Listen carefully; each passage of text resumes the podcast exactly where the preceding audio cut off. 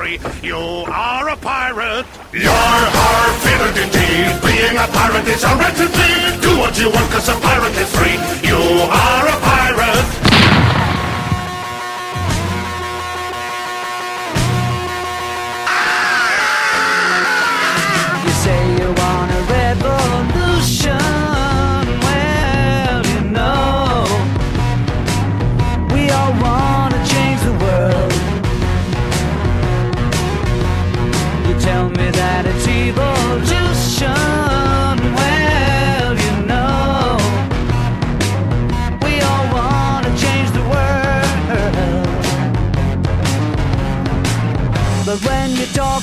Destruction, don't you know that you can count me out?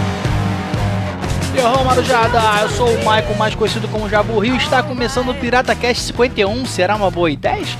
Não, caralho.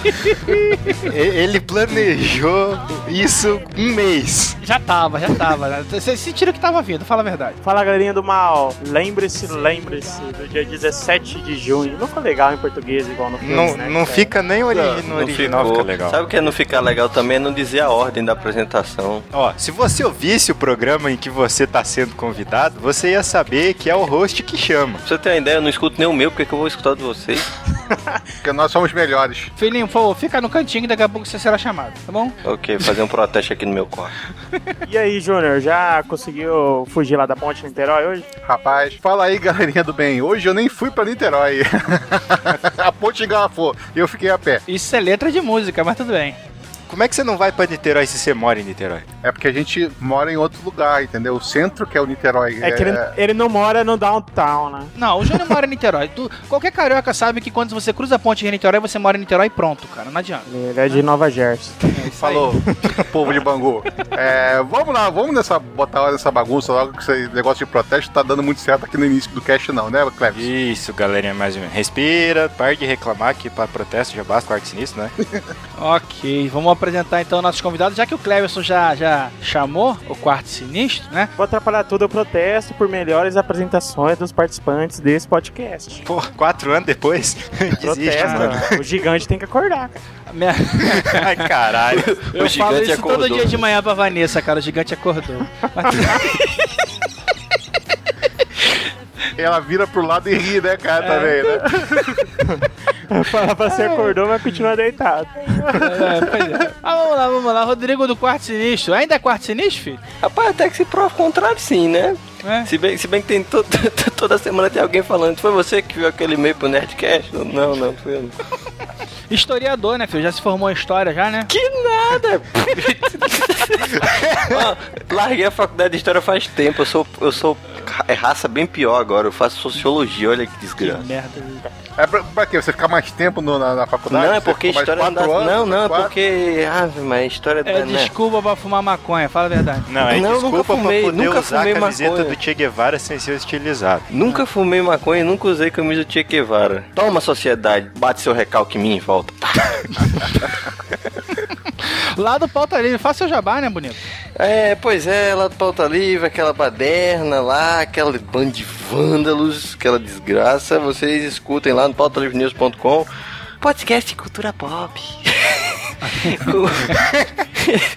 Com o que der na telha e de vez em quando é quinzenal, é semanal, depende do bom humor do Hugo e da edição do Doug. Eu protesto Ok. contra a falta de prazo nos podcasts brasileiros. Ah, tamo aí também com o nosso amiguinho Nelson Nerdandertal, o velhão da podosfera. Opa, opa, tô eu aqui. Sobre o protesto que eu não queria gravar, não. Agora me reservo o direito de ficar calado o tempo todo.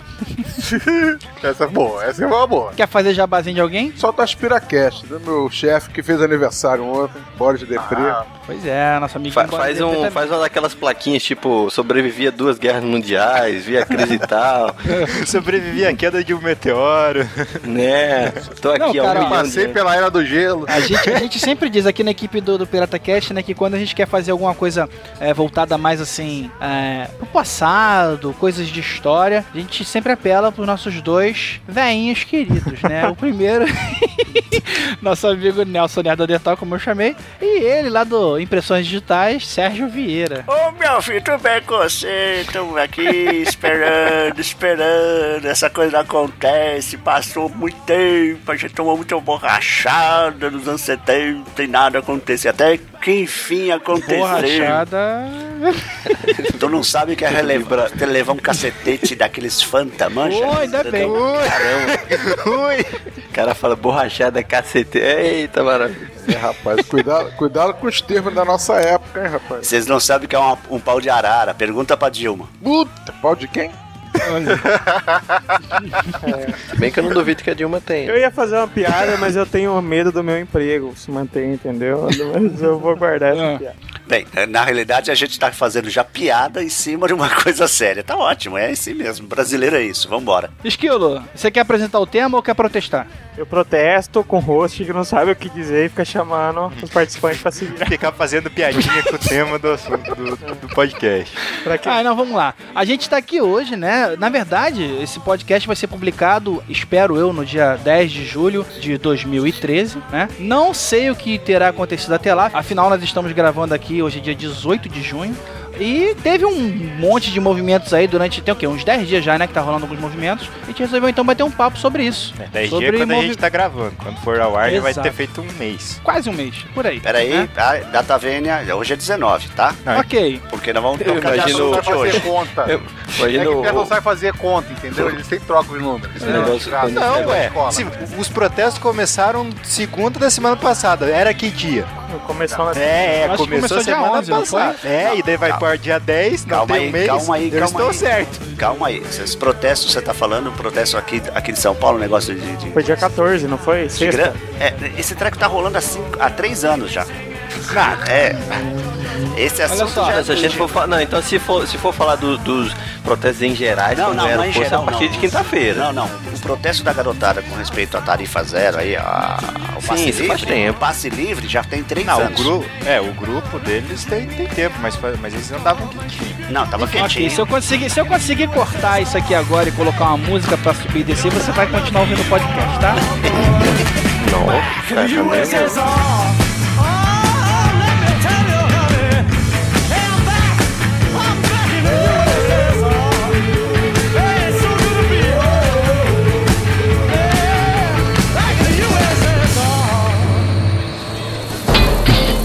Você está ouvindo Pirata Cast, o podcast do baú pirata.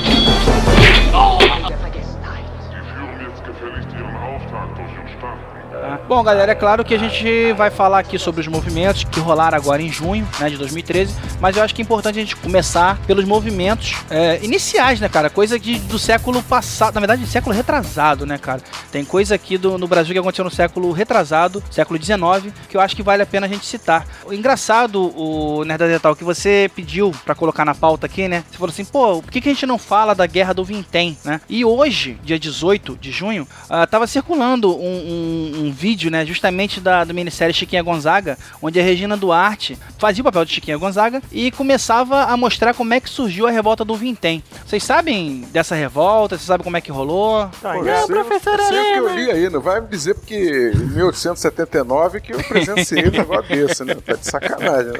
Era novinho Não, ainda, né? Não tinha. Você não presenciou? Não, pô, eu, eu- cara, eu Era tava. Ele não morava não no lembro. Brasil ainda. eu tava com o olhinho fechado ainda. Engraçado que a gente tava discutindo aqui que dia da semana passada que começou, mas essa Guerra do Vintém é praticamente a mesma temática da, da revolta que teve semana passada, né? Do aumento do, da passagem dos bondes na época. né? Exato. Pelo que eu li aqui, foi a primeira manifestação pública, assim, né? É, o que aconteceu, rapaz, é que aumentaram uma taxa, né? Onde dava 20 réis essa taxa do bonde, de um dia pro outro. E que, na verdade, 20 réis significava um vintém na época, né? E aí o povo começou a protestar, exatamente por isso, por causa do aumento de, de tarifa, né? O vintém era uma moeda de cobre que era a de menor valor na época, olha aí. E aí o pessoal começou a se manifestar e, e contra o Estado, contra, contra os políticos, e deu certo, no final das contas, olha aí. E da mesma forma que os outros aí, sempre acabou em briga, né? Porque acabaram perdendo o controle, esfaquearam mula, quebraram trilho de, de trem, de bonde, né? Quebraram bonde, deram porrada, né? É, vamos explicar que essa história da Guerra do Vintém era é, por causa do aumento do bonde que era puxado a burros, né? Não era bonde elétrico, não. Isso aí, 1800 e eh, bolinha. Bolinha não, 70 e pouco, né? 1879. Um oito- 1879, quer dizer, em pleno ainda em ple- pleno império, né? É, o, o Império foi no mesmo ano, não foi? Não, a queda do Foi império 89, não. né? Foi, Foi 11 89. anos depois. Foi 9 anos depois. 89. É. Inclusive, é, quem foi o primeiro presidente mesmo, rapaz? Marechal Foi o- Deodoro da Fonseca. Marechal Deodoro Exato. da Fonseca, O- perna fina e bunda seca. Marechal Deodoro da Fonseca, Primeiro golpe foi, militar. foi ferido. Foi ferido nesse, nesse, nessa guerra do Vintém aí, rapaz. Acho que ele tomou uma pedrada. E com isso ele mandou todo mundo partir pra dentro do, do- da população. Opa, Aparecida PM de São Paulo. E também uma coisa que é legal de falar, que a Guerra do Vintém, assim como as- os protestos de hoje, não é só pelo o, o Foi um bonde. Na estopim de uma situação, né? Toda. Era, era até mesmo os republicanos tentando, tentando instaurar a república aqui no Brasil e tirar o império, porque na época o império era o governo aqui no, no Brasil, né? Isso era, a gente tá falando ainda de Dom Pedro II. Exato. na história.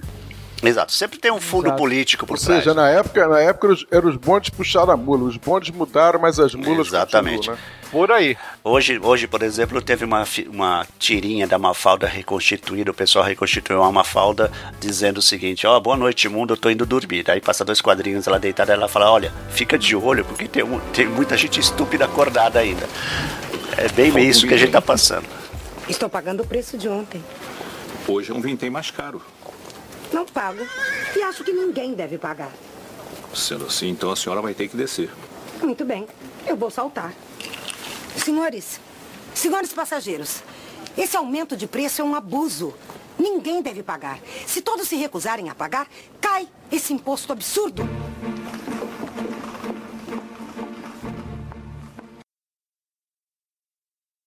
Pois é, e aí, olha só, é, eu destaquei aqui também, no começo do século XX, 1904, é, teve a revolta da vacina. Pô, essa foi legal. Passou na novela Cara, Zé dias. Gotinha chegou tocando terror, o Zé Gotinha. Também no Rio, né? Sempre no Rio, né?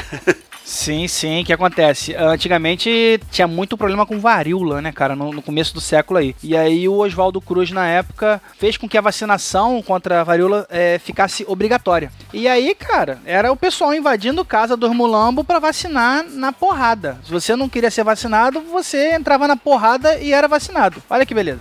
É, é engraçado que essa vacinação da varíola não foi só aqui no Brasil que aconteceu esse, essa obrigatoriedade e esses problemas por causa disso, sabe? Em outros lugares do mundo que também tinha o problema da varíola, na- ainda mais nas comunidades mais carentes, era, eles encontraram esses mesmos problemas e tiveram que atuar da mesma maneira, de chegar e estar na porrada mesmo pra poder Porque ainda havia muito misticismo em cima da, do ato de vacinar. O pessoal tinha Não, muito medo. né? Não, primeira coisa, pô, contextualiza, isso é 1904, quer dizer, o pessoal não sabia, Exatamente. o pessoal não sabia nem da existência de doença, o pessoal tinha aprendido a lavar a mão há pouco tempo dentro de hospital, né? É, quer dizer, Não, tinha, é, é, ainda existia cuspidores né, em públicos ainda que você tinha o hábito de cuspir não é- na rua. Não, na Sabe- rua não, do lado do lado do, do, do, do- não vou nem dizer centro cirúrgico, no né, cara, hotel, mas do lado de uma, de uma no hotel, no assento do hotel. em qualquer pô. lugar, né, qualquer cara? lugar. Então o que acontece? Você tem que contextualizar que em 1904 o, povo, a o pessoal tinha uma idade média, vai, a idade média brasileira aqui era de 42 anos de idade. Né? O pessoal morria de qualquer coisa. Né? A penicilina foi inventada em 1918, se não me engano. Né? Foi, ela foi descoberta nessa época, né? quer dizer, 20 anos depois, coisa do gênero.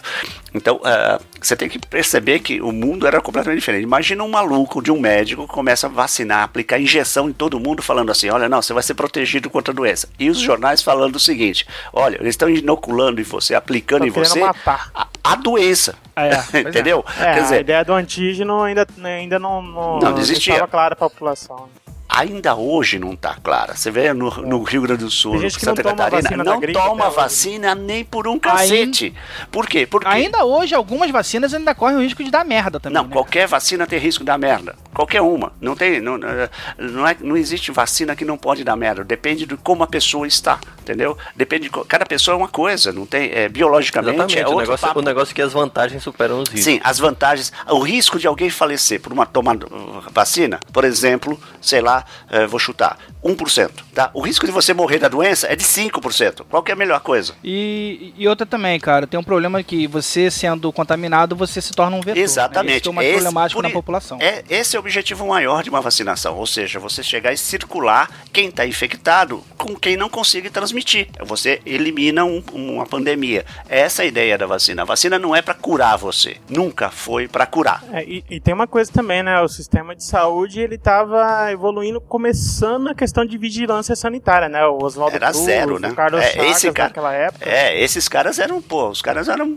décadas É à porque- frente. É que o sistema antes era só de hospital. Tipo, você tá doente, vai pro hospital que o médico vai ver lá, ver se ele consegue te curar. Não tinha um sistema de, ah, vou prevenir. O sistema de prevenção. Era, era uma coisa nem, tipo. Nem hospital, cara. Você, na verdade, em começo do século XX, você não tinha sistema de hospitais. Você tinha hospitais em grandes cidades, em grandes centros urbanos. Mas na maioria das cidades era só um médico pra cidade inteira. Exatamente. É, de família. Fora, fora É. que, fora que a abordagem era muito mais agressiva, né? Tipo É. o dentista, ah, tô com dor aqui, arranca, tô com Arranca, cara, arranca, tô com arranca. negócio, arranca. É tudo arranca, cara. Corta o E braço. daí nessa corta época foi as primeiras que eles chamam de campanha sanitarista, né? Gente, gente, presta atenção, não tinha antibiótico. Então, quer dizer, você morria de qualquer infecção. Você morria de Não tinha disenteria. aspirina na É, época. não tinha. Você mo- não, você mo- é, o- a aspirina da morria época de chamava diarreia, ópio.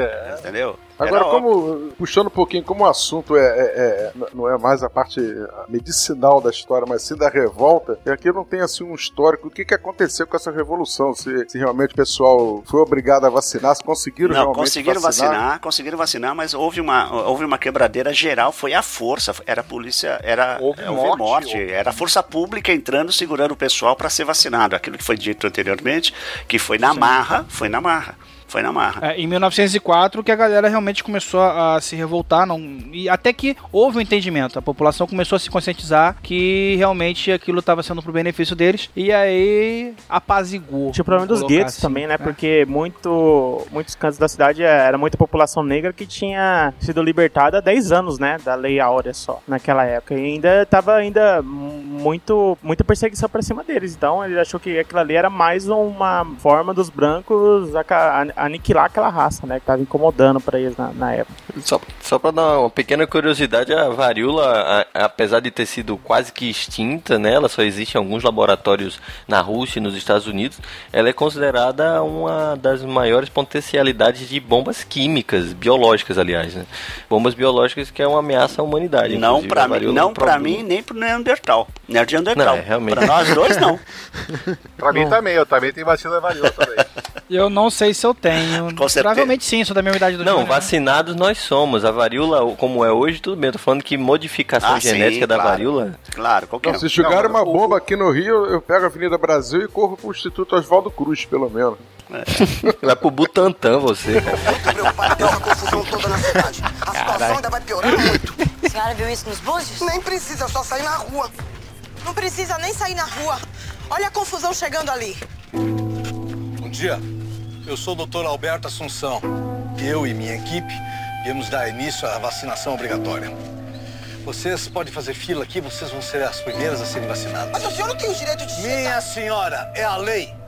A vacina é obrigatória. Vamos. Se meu marido estivesse aqui, nenhum de vocês ia encostar um dedo em mim. Se o seu marido estivesse aqui, também seria vacinado. Pode começar. Vai, faça uma fila aqui na frente. Não, tira Vamos agora, é agora. É pra já, vamos lá. Ô, solta! Ninguém aqui no morro vai tomar vacina, não. Vão tomar sim. Vocês vão tomar a vacina, por bem ou por mal. Quem escolhe são vocês. Ou sai numa boa ou debaixo de pancada. A gente preferia sem briga, mas se não tiver jeito, Vamos lá, vocês são a força! Vamos! Vamos lá! Vai, passe neles! Ai, ai.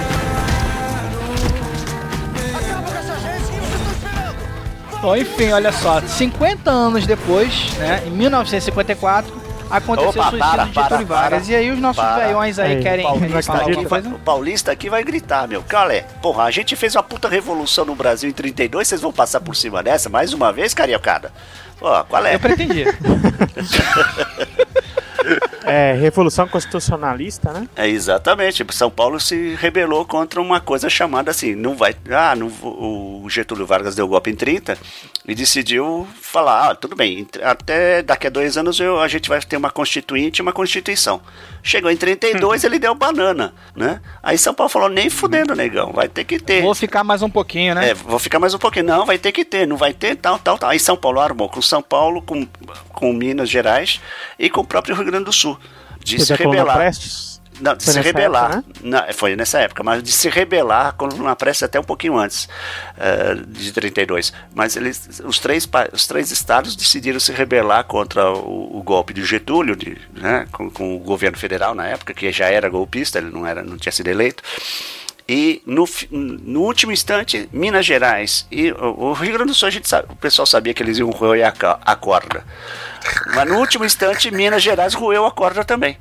E aí largaram São Paulo sozinho. E São Paulo falou: não, já que é pro pau, vamos pro pau. Pegou em armas, não teve dúvida. E foi pro Mas pau. Se eles falassem antes que era pro pau, o pessoal do, do Rio Grande do Sul não tinha abandonado. Né? É, não tinha. Essa, esse foi o problema. Devia ter dito antes. Agora, o que tem que aconteceu? cortar, né? agora, agora, sequelas disso, de, de, de 32, do evento de 32, foi. pr- Primeiro, primeiro foi uma sequela econômica. O Getúlio Vargas destruiu todas as fazendas de café. No caso, as fazendas de café do meu avô também foi nessa. Primeiro, para manter preço de café. Já tinha sido feito isso em 30, por causa do, da quebra do crack de 29. Em 32, quando ele, quando ele, ele dominou São Paulo, ele fez, fizeram a mesma coisa. Os interventores também destruíram as fazendas de café remanescentes, ou as que estavam se recuperando. E a outra coisa foi na questão de comunicação. Por exemplo, eh, São Paulo, a- até 79, quando teve a anistia, as estações de rádio de São Paulo não poderiam ter uma potência maior do que 100, me- 100 megawatts. Eh, a São Paulo não conseguia falar com o Brasil em, tor- em termos de rádio AM e ondas curtas. Era as, as frequências e as potências eram controladas e eram bem menores do que o resto do Brasil.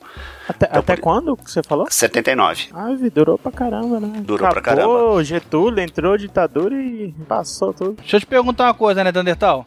É, você lembra da- da- do suicídio de Getúlio Vargas? Você já tava aqui já, né? Tava batendo cartão já? Não, eu nasci em 51, pô, é muito difícil me lembrar que eu tava amamentando ainda, né? Porra, você vai aumentar essa decisão de idade? Você tava mamando ainda, você não tava ainda. Já tinha tetinha.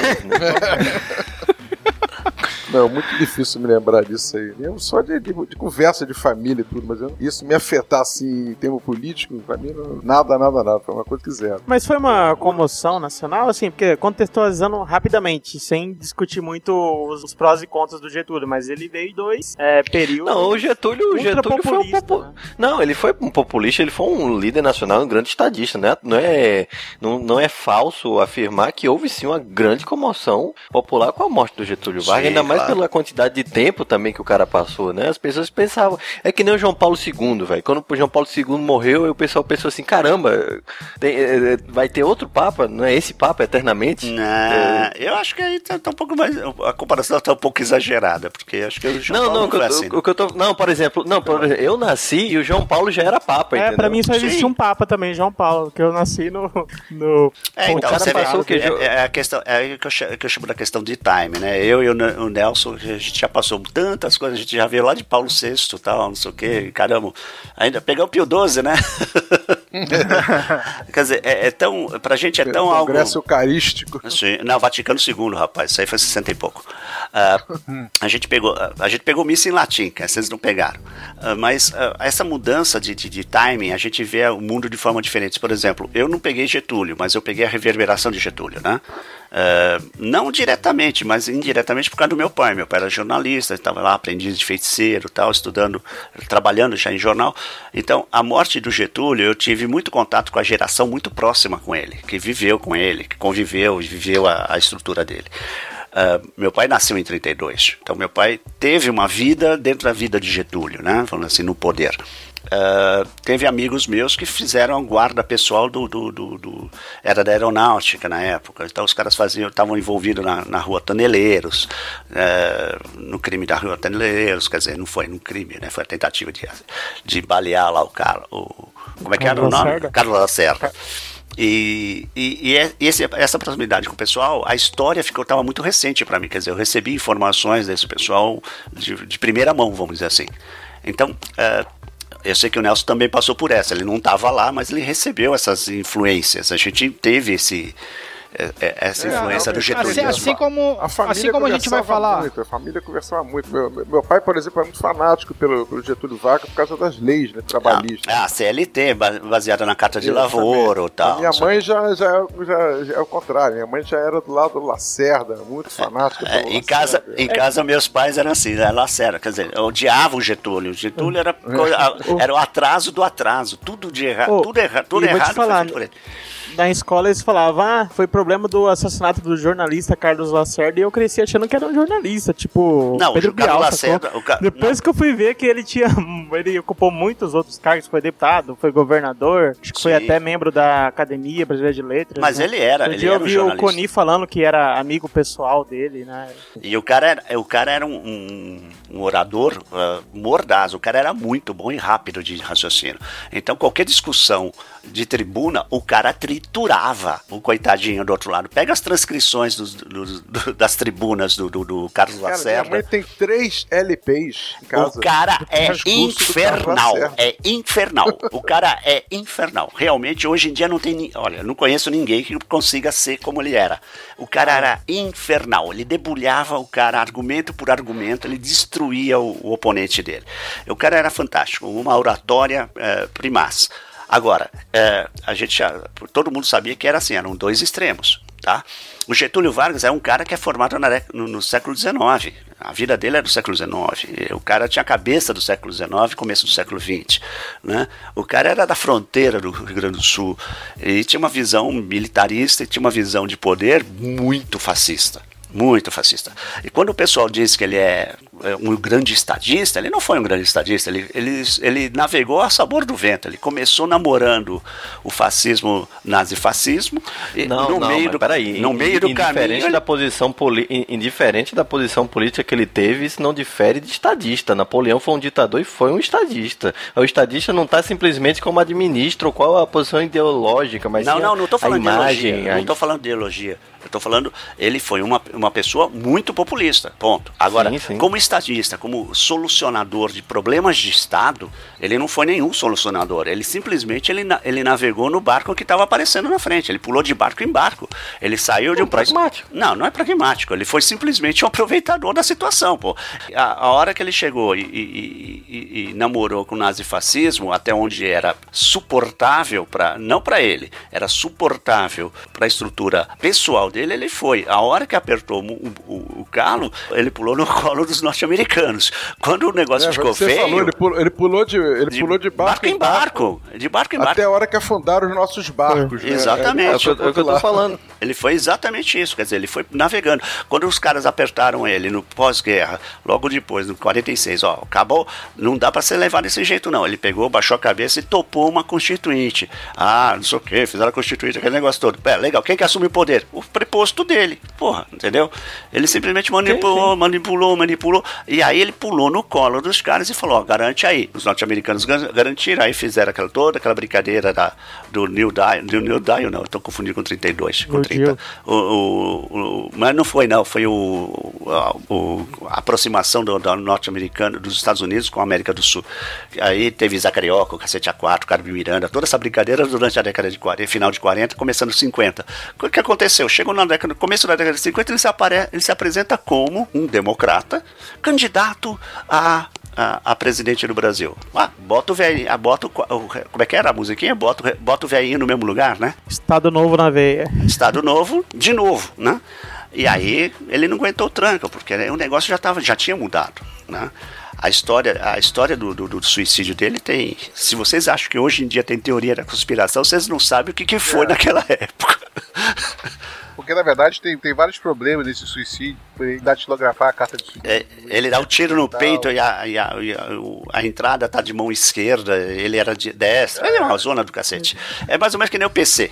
Cara, acho que foi na quarta série eu fiz um teatrinho fazendo, escrevendo a carta do Getúlio Vargas e se dando um tiro na frente da, da, da que carteira da pariu. professora. Ela falou: ah, faça uma ensinação sobre o período de Getúlio Vargas. Pô, você se matou na frente. É, eu fui lá, eu li a enciclopédia Abril, né? Ela falou que tinha lá sobre a época de Cara, Getúlio. A Wikipédia da época. É. Aí o gurizinho se matou ketchup na pra frente sala, da não, né? Não, fiz só um. Deitei a cabeça, só morri, tá bom. Então tá. Aí arrumaram um coleguinha seu escurinho pra ficar chorando do teu lado. Não, isso não. Corta Mas, sa- mas sabe o que eu não entendi ainda? Mas sabe o que eu não entendi? Por que que isso gerou uma, uma revolta, ou uma manifestação popular, uma passeata? É que na- Vocês não chegaram nesse ponto ainda. Calma, Porque o povo adorava, o adorava. povo adorava Getúlio. Adorava. Entendeu? Era apaixonado. O povo, a maior massa popular, era apaixonada por Getúlio. Quando Algo Getúlio parecido suicida- com o Lula. Até, eu, eu, eu diria até maior que Maior, o Lula, é bem sabe? maior, porque O- era o- paixão mesmo. O Lula era paixão, era tipo assim. É, É o Lula- líder, é o líder a seguir, Todo velho. mundo gosta. Mas o, o Getúlio era o cara que era, o povo era apaixonado. Por quê? Ele colocou muitas leis trabalhistas, o povo pensava muito nisso. O Getúlio era o pai dos pobres, aquela história toda que a gente Basicamente é o cansou de seguinte. escutar em aula de história. E, e- e isso, quando o Getúlio some, a população tem medo de perder tudo que eles conseguiram. Exatamente. O que acontece é o seguinte, até o o Getúlio tomar posse em 30, 32, com o golpe dele em 30, o que que aconteceu? O Brasil estava uma puta zona e não tinha regra muito direito com o negócio de transpo- a, trabalho, essas coisas todas. Então a- era assim, todo mundo trabalhava 12 horas por dia, de segunda a segunda, não tinha direito pra porra nenhuma, o cara pagava quanto queria, não tinha, não tinha regra. Imagina, um negócio que tinha não tem regra. INSS também, né? As Nada, nada, era nada. cada Não, categoria. esquece. Tribunal do Trabalho. Nem salário mínimo, né? Não, nada disso. Eh, Dependia de um acordo que você fazia com o seu patrão, né? Não, você e- trabalha feito um jumento. Não, e não tinha nem acordo, quer dizer, ele simplesmente Não, o acordo foi ironia, cara. É, então, é bem ironia. Ele fazia um acordo, Acordo e não cu e rola. cumpria. E não cumpria. cu e rola, isso aí. Não cumpria. Então o que acontecia? Então, durante esse período, o que, que ele fez? A primeira coisa que ele fez, ele instituiu, que daí tinha oito horas de trabalho, descanso. Ele foi colocando uma coisinha, uma pedrinha atrás da outra. Aí instituiu o 13 terceiro salário, instituiu férias, co- coisa que o cara não tinha, limite de hora semanal de trabalho. E a primeira coisa que ele fez para que isso fosse funcionasse, ele criou os sindicatos. Então, o sindicato era o representante do trabalhador. Aí o Era trabalhador. autofiscalizador, né, cara? É, o cacete, cara, era, era tudo pelego, quer dizer, o cara, ele botava os caras dele lá, que tomavam conta do, do sindicato em nome dele, É. em nome dos, dos caras. E aí passava. Na verdade, ele não criou o sindicato. O sindicato já existia, mas não tinha um Nenhum, poder zero, nenhum, rosca. Era só uma, é uma organização particular. Então o Getúlio chega e dá poder ao sindicato. Só que a primeira coisa que ele faz e- é e tomar conta do sindicato. contratos. Ah, sim, mas aí é aquela história, né? Ele quer manipular Lógico. e quer ganhar Exato. voto, entendeu? Então, é a regra do jogo. Hoje em dia, a gente tem um líder também sindical que virou presidente. Não, a regra do jogo é bem isso. diferente. É a mesma coisa, não é, à toa, não é à toa que me perdoem os petistas, mas o Lula fez questão de desmantelar todo o movimento sindical. Sim. O movimento sindical tem- hoje não é nada. Não, não é nada. Eu acho que pra gente comparar bem o Lula ao Getúlio é torcer pro, pro Lula se suicidar também. É mais ou menos por aí, porque não tem sentido, não tem paralelo, mas são duas coisas diferentes. Uma é a coisa um militar que vem, toma o poder e monta uma estrutura trabalhista para dar sustentação ao poder. A outra coisa é um trabalhador, é um, sindicalista é um que- sindicalista que pega uma estrutura sindical, que alavanca a estrutura de poder dele, ele toma o poder, tá? E monta uma estrutura política. É diferente, tá? É bem Mas, ó, diferente, res- não tem muito a ver. Mas ó, mas ó, respondendo a pergunta do Jabor, além da comoção social, tinha as várias teorias da conspiração, né? Não, não. É, a- Muita a gente não acreditou que ele se matou, né? Não, não. A teoria da conspiração é que eu estou falando. Existem tantas varia- variações a respeito disso, porque foi uma comoção, óbvio. Foi uma comoção formal que aconteceu. Só que para para pensar que essa comoção existiu com Mussolini, tá? Antes da guerra, na estrutura da guerra ainda. Só com com o próprio Hitler Hitler, não, né? Peraí, com o próprio Hitler. Com o próprio Hitler. Tudo isso na década de 30, ó. Mussolini, Hitler, ah, ah, o, o Getúlio Vargas, o A, Perón. a- a diferença é que não, a diferença é que não houve o tipo de comoção, até porque o, o Mussolini foi assassinado pelos próprios italianos, o Hitler cometeu suicídio e o que era mais engraçado, segundo os relatos, é que para uma nação que era acostumada, que se acostumou ao invés de dizer bom dia, dizer Hi Hitler, um mês depois todo mundo tá dizendo bom dia de novo. Exato, mas o que acontece? É, é aquela, aquela história de você trazer o elástico até o limite, né? Por exemplo, o Peron, Peron conseguiu passar por isso, né? Peron Uhum. foi, foi, foi, foi, continuou populista, ele, a história virou, virou, caiu no colo da, da Evita, a Evita levou em frente, ele voltou pro poder anos depois, já velho, quase morrendo, aí a outra esposa dele ascende ao poder também de novo, a Isabelita, e, a, e, porra, a Argentina é uma prova viva de que o mundo é, é louco, né? Então, Até você, hoje. até hoje, eh, quer dizer, você tem uma estrutura política de populismo e de histórico populismo, quer dizer, é aquilo que eu sempre brigo aqui com o Brasil, que o Brasil ele é um país que aprendeu a ser a, a respeitar o paternalismo, ele precisa de um paternalismo político, senão ele não funciona. Gra- Parece que estamos tentando tirar o pé dessa merda. Parece, mas ainda continua, ainda continua. Ninguém vai abrir mão do 13 terceiro, das férias e de um terço do salário, tá? Ninguém vai abrir mão do, do, do- do seu vale-refeição, do seu vale-transporte e do seu vale-trepada, tá? Estão exigindo cada vez mais vales. Então, o Brasil ainda é um país que não tem cidadania formada, ainda continua, eu continuo batendo essa tecla, o pessoal ainda está precisando de paternalismo, ainda é o ranço do Casagrande Senzala, lamento. Depois de quase seis de afastamento, durante os quais nunca me saíram do pensamento a imagem e a lembrança do grato e longo convívio que mantive convosco, eis-me outra vez aqui ao vosso lado para falar com a familiaridade amiga de outros tempos.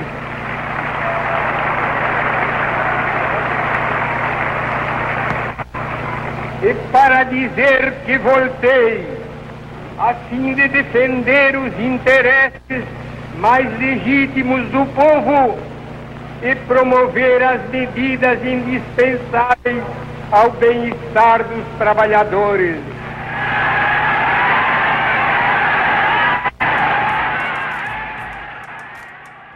Deixa eu te perguntar uma coisa, Sérgio. Você pediu pra destacar aqui os protestos de 68. Sim. Né?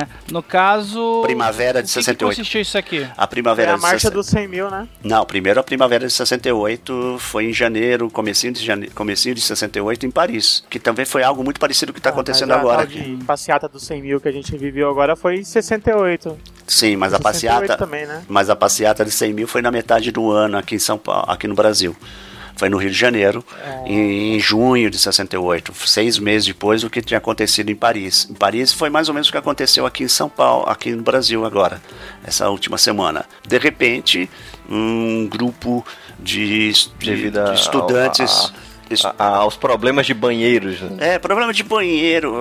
O estopi foi problema de banheiro, olha só que maluquice. Mas na realidade não era isso. Exatamente, eles queriam um banheiro unissex. É, né? exatamente. Não mais a separação. Não mais a separação. é, foi o primeiro, o o que foi, que saiu a primeira, a primeira passeata, o primeiro protesto foi contra isso na, na universidade, acho que foi em Sorbonne até, mas só que tinha todo um detalhe de, da França, da, da, da derrubada, do golpe, da tentativa de golpe em cima do De Gaulle, enquanto ele estava aqui no Brasil na década de 60, a política externa da, da França com os seus ex-colônias e colônias na- na- no norte da África. Então, o pau comendo Estavam solto. todos se rebelando contra o imperialismo francês. Quer dizer, a- o imperialismo francês fazendo um puta de um carnaval e o povão andando, Paris feliz da vida, a garotada curtindo, curtindo as décadas de 60, a moda, a moda londrina, aquela coisa toda. De repente, um negócio chamado, pô, eu preciso, quero, a gente quer usar o mesmo banheiro, não precisa ter dois banheiros, que puta loucura é essa? Porque custa. Porque, se não me engano, teve uma bobagem de algum reitor lá falar que custava muito caro manter dois banheiros. Aí eles falaram, ah, tudo bem, então a gente vai usar um banheiro só. Né? E aí começaram a, prote- a protestar, e aí com- o negócio degringolou, porque foi assim, rastilho. O pessoal começou a protestar contra tudo que estava de errado na estrutura política social francesa. E o negócio ferveu, o que suco ferveu. E lá ferveu, e aqui no Brasil a gente estava passando por um processo de ressaca de quatro anos de golpe militar e os caras postergando a solução. Da mesma forma que o Getúlio fez, e empurrando, empurrando com a barriga, e aí chega em janeiro, chega em, no metade do ano, os cariocas, os estudantes do Rio de Janeiro, os cariocas decidem ir pro pau. Tipo, o pau é o seguinte, foram pra rua se manifestar eh, contra a revolução, contra naquela época nem chamavam de ditadura, contra o golpe militar de 64, que porque tinham prometido em 65 as eleições. Só que não tiveram, não fizeram as eleições de 65, mataram o Castelo Branco, o Castelo Branco morreu por um acidente muito estranho. E, e eles continuavam lá trocando figurinha, costurando, fazendo tricotinho, e tal, e ninguém solucionava nada. O povão já estava meio maluco, já tinha células funcionando, fazendo, fazendo, fazendo reuniões, fazendo, tentando, os artistas tentando fazer um monte de coisa. Eles já estavam na fase da repressão mais pesada já, já mandando Gilberto Gil Caetano Veloso para a Europa, junto com, com Chico Buarque. O negócio já estava bem mais feio. A a estudantaiada que não era esse pessoal de ar- os artistas que estavam fazendo esse tipo de movimento, a estudantaiada entrou e decidiu fazer montar uma passeata. E nessa passeata a classe média carioca entrou em peso. Eu acho que o Nerd Neandertal devia estar lá, se não me engano. Não lembra, não.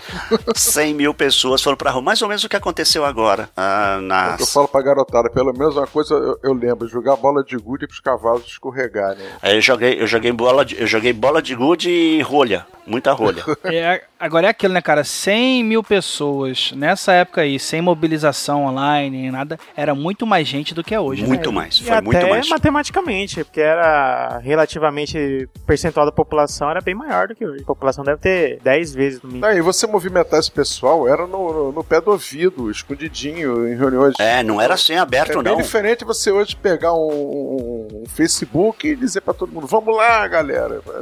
For- fora que vamos lembrar também que a, tanto a União Soviética existia para o pessoal do, do revolucionário, como tinham acabado de acontecer, no caso 68, Revolução Cubana e Revolução Chinesa, né? É importante também falar que 68 foi o grande ano de revoluções. O mundo inflamou em 68. Sim. Foi só no Brasil e na França. Primavera de Praga também. Estados Unidos também com, com Luther King, na época do auge do Luther King. É, revoltas estouraram no mundo Na verdade, Luther King foi em 64. Sim, exatamente. Ele Foi um pouquinho antes, foi Foi um pouquinho antes, foi antes, foi em 64. Não, mas eles, mataram em 64 ou ele morreu perto de Ele 68? teve um sonho em 64. Tô falando, tô falando da morte dele.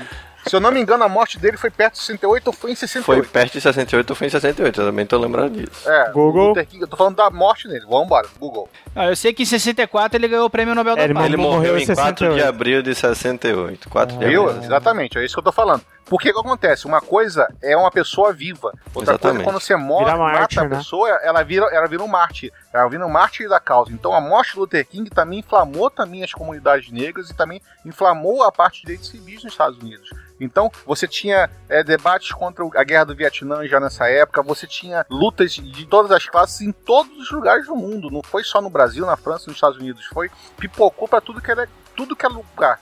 Tanto que você hoje, você bota revoltas de 68, porque foi um ano emblemático de revoltas populares, Sim, de é. revoltas de direitos civis. na- Além, além de também os protestos por direito de liberdade sexual e tudo mais. Não, sem contar ainda tem outra coisa. Em 68 também teve a Primavera de Praga, pô.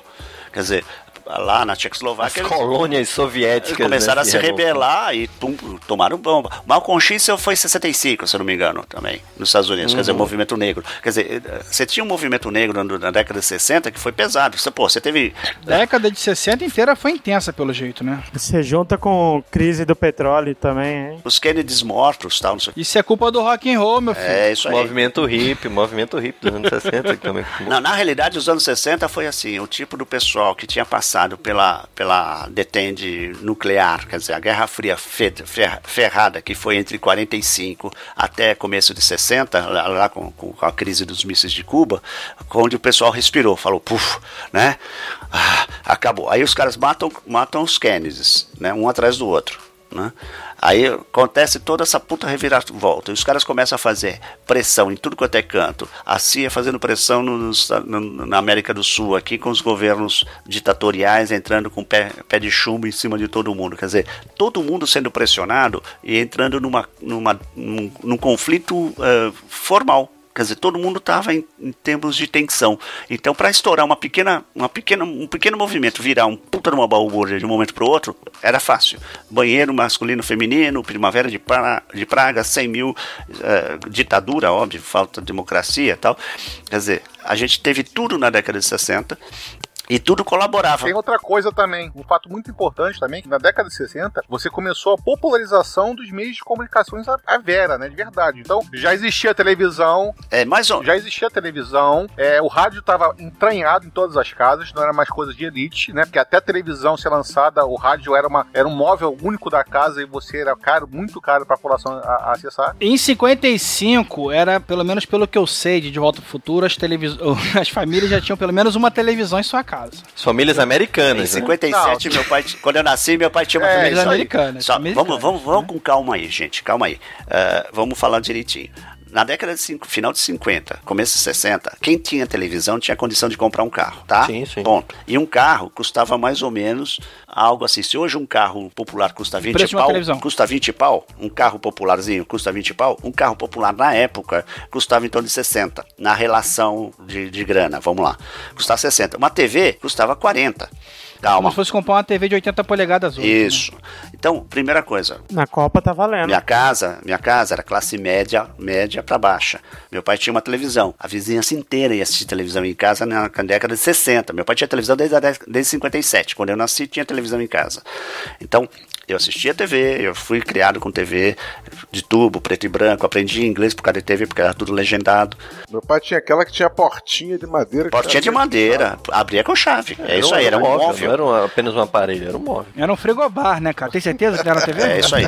Você jogava gelo pra não esquentar, Mas né? tinha algumas que você tinha o, o, o frigobar mesmo embutido. Você tinha uma, uma- Pra- uma- pra um esfriar. depósito de bebida, um negócio. Não, um depósito de bebida. Eu já vi isso em hotel já.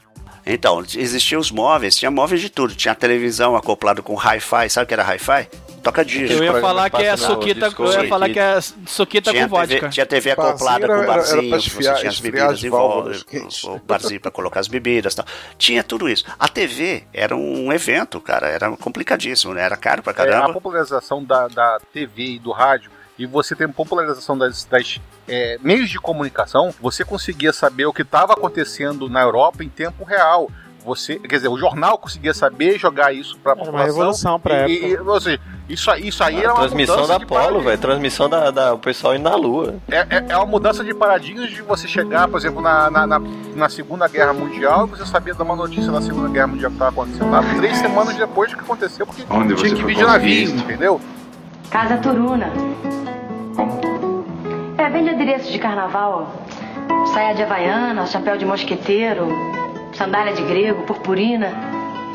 Você já viu o nego desfilando de mosqueteiro na mangueira? E a ala das baianas, então? As velhinhas de óculos amarrados com elástico, rodando a saia, sambando no pé, lindas. Muita coisa aqui não dá pro senhor entender, não. Por mais que o senhor seja um homem inteligente, bem informado.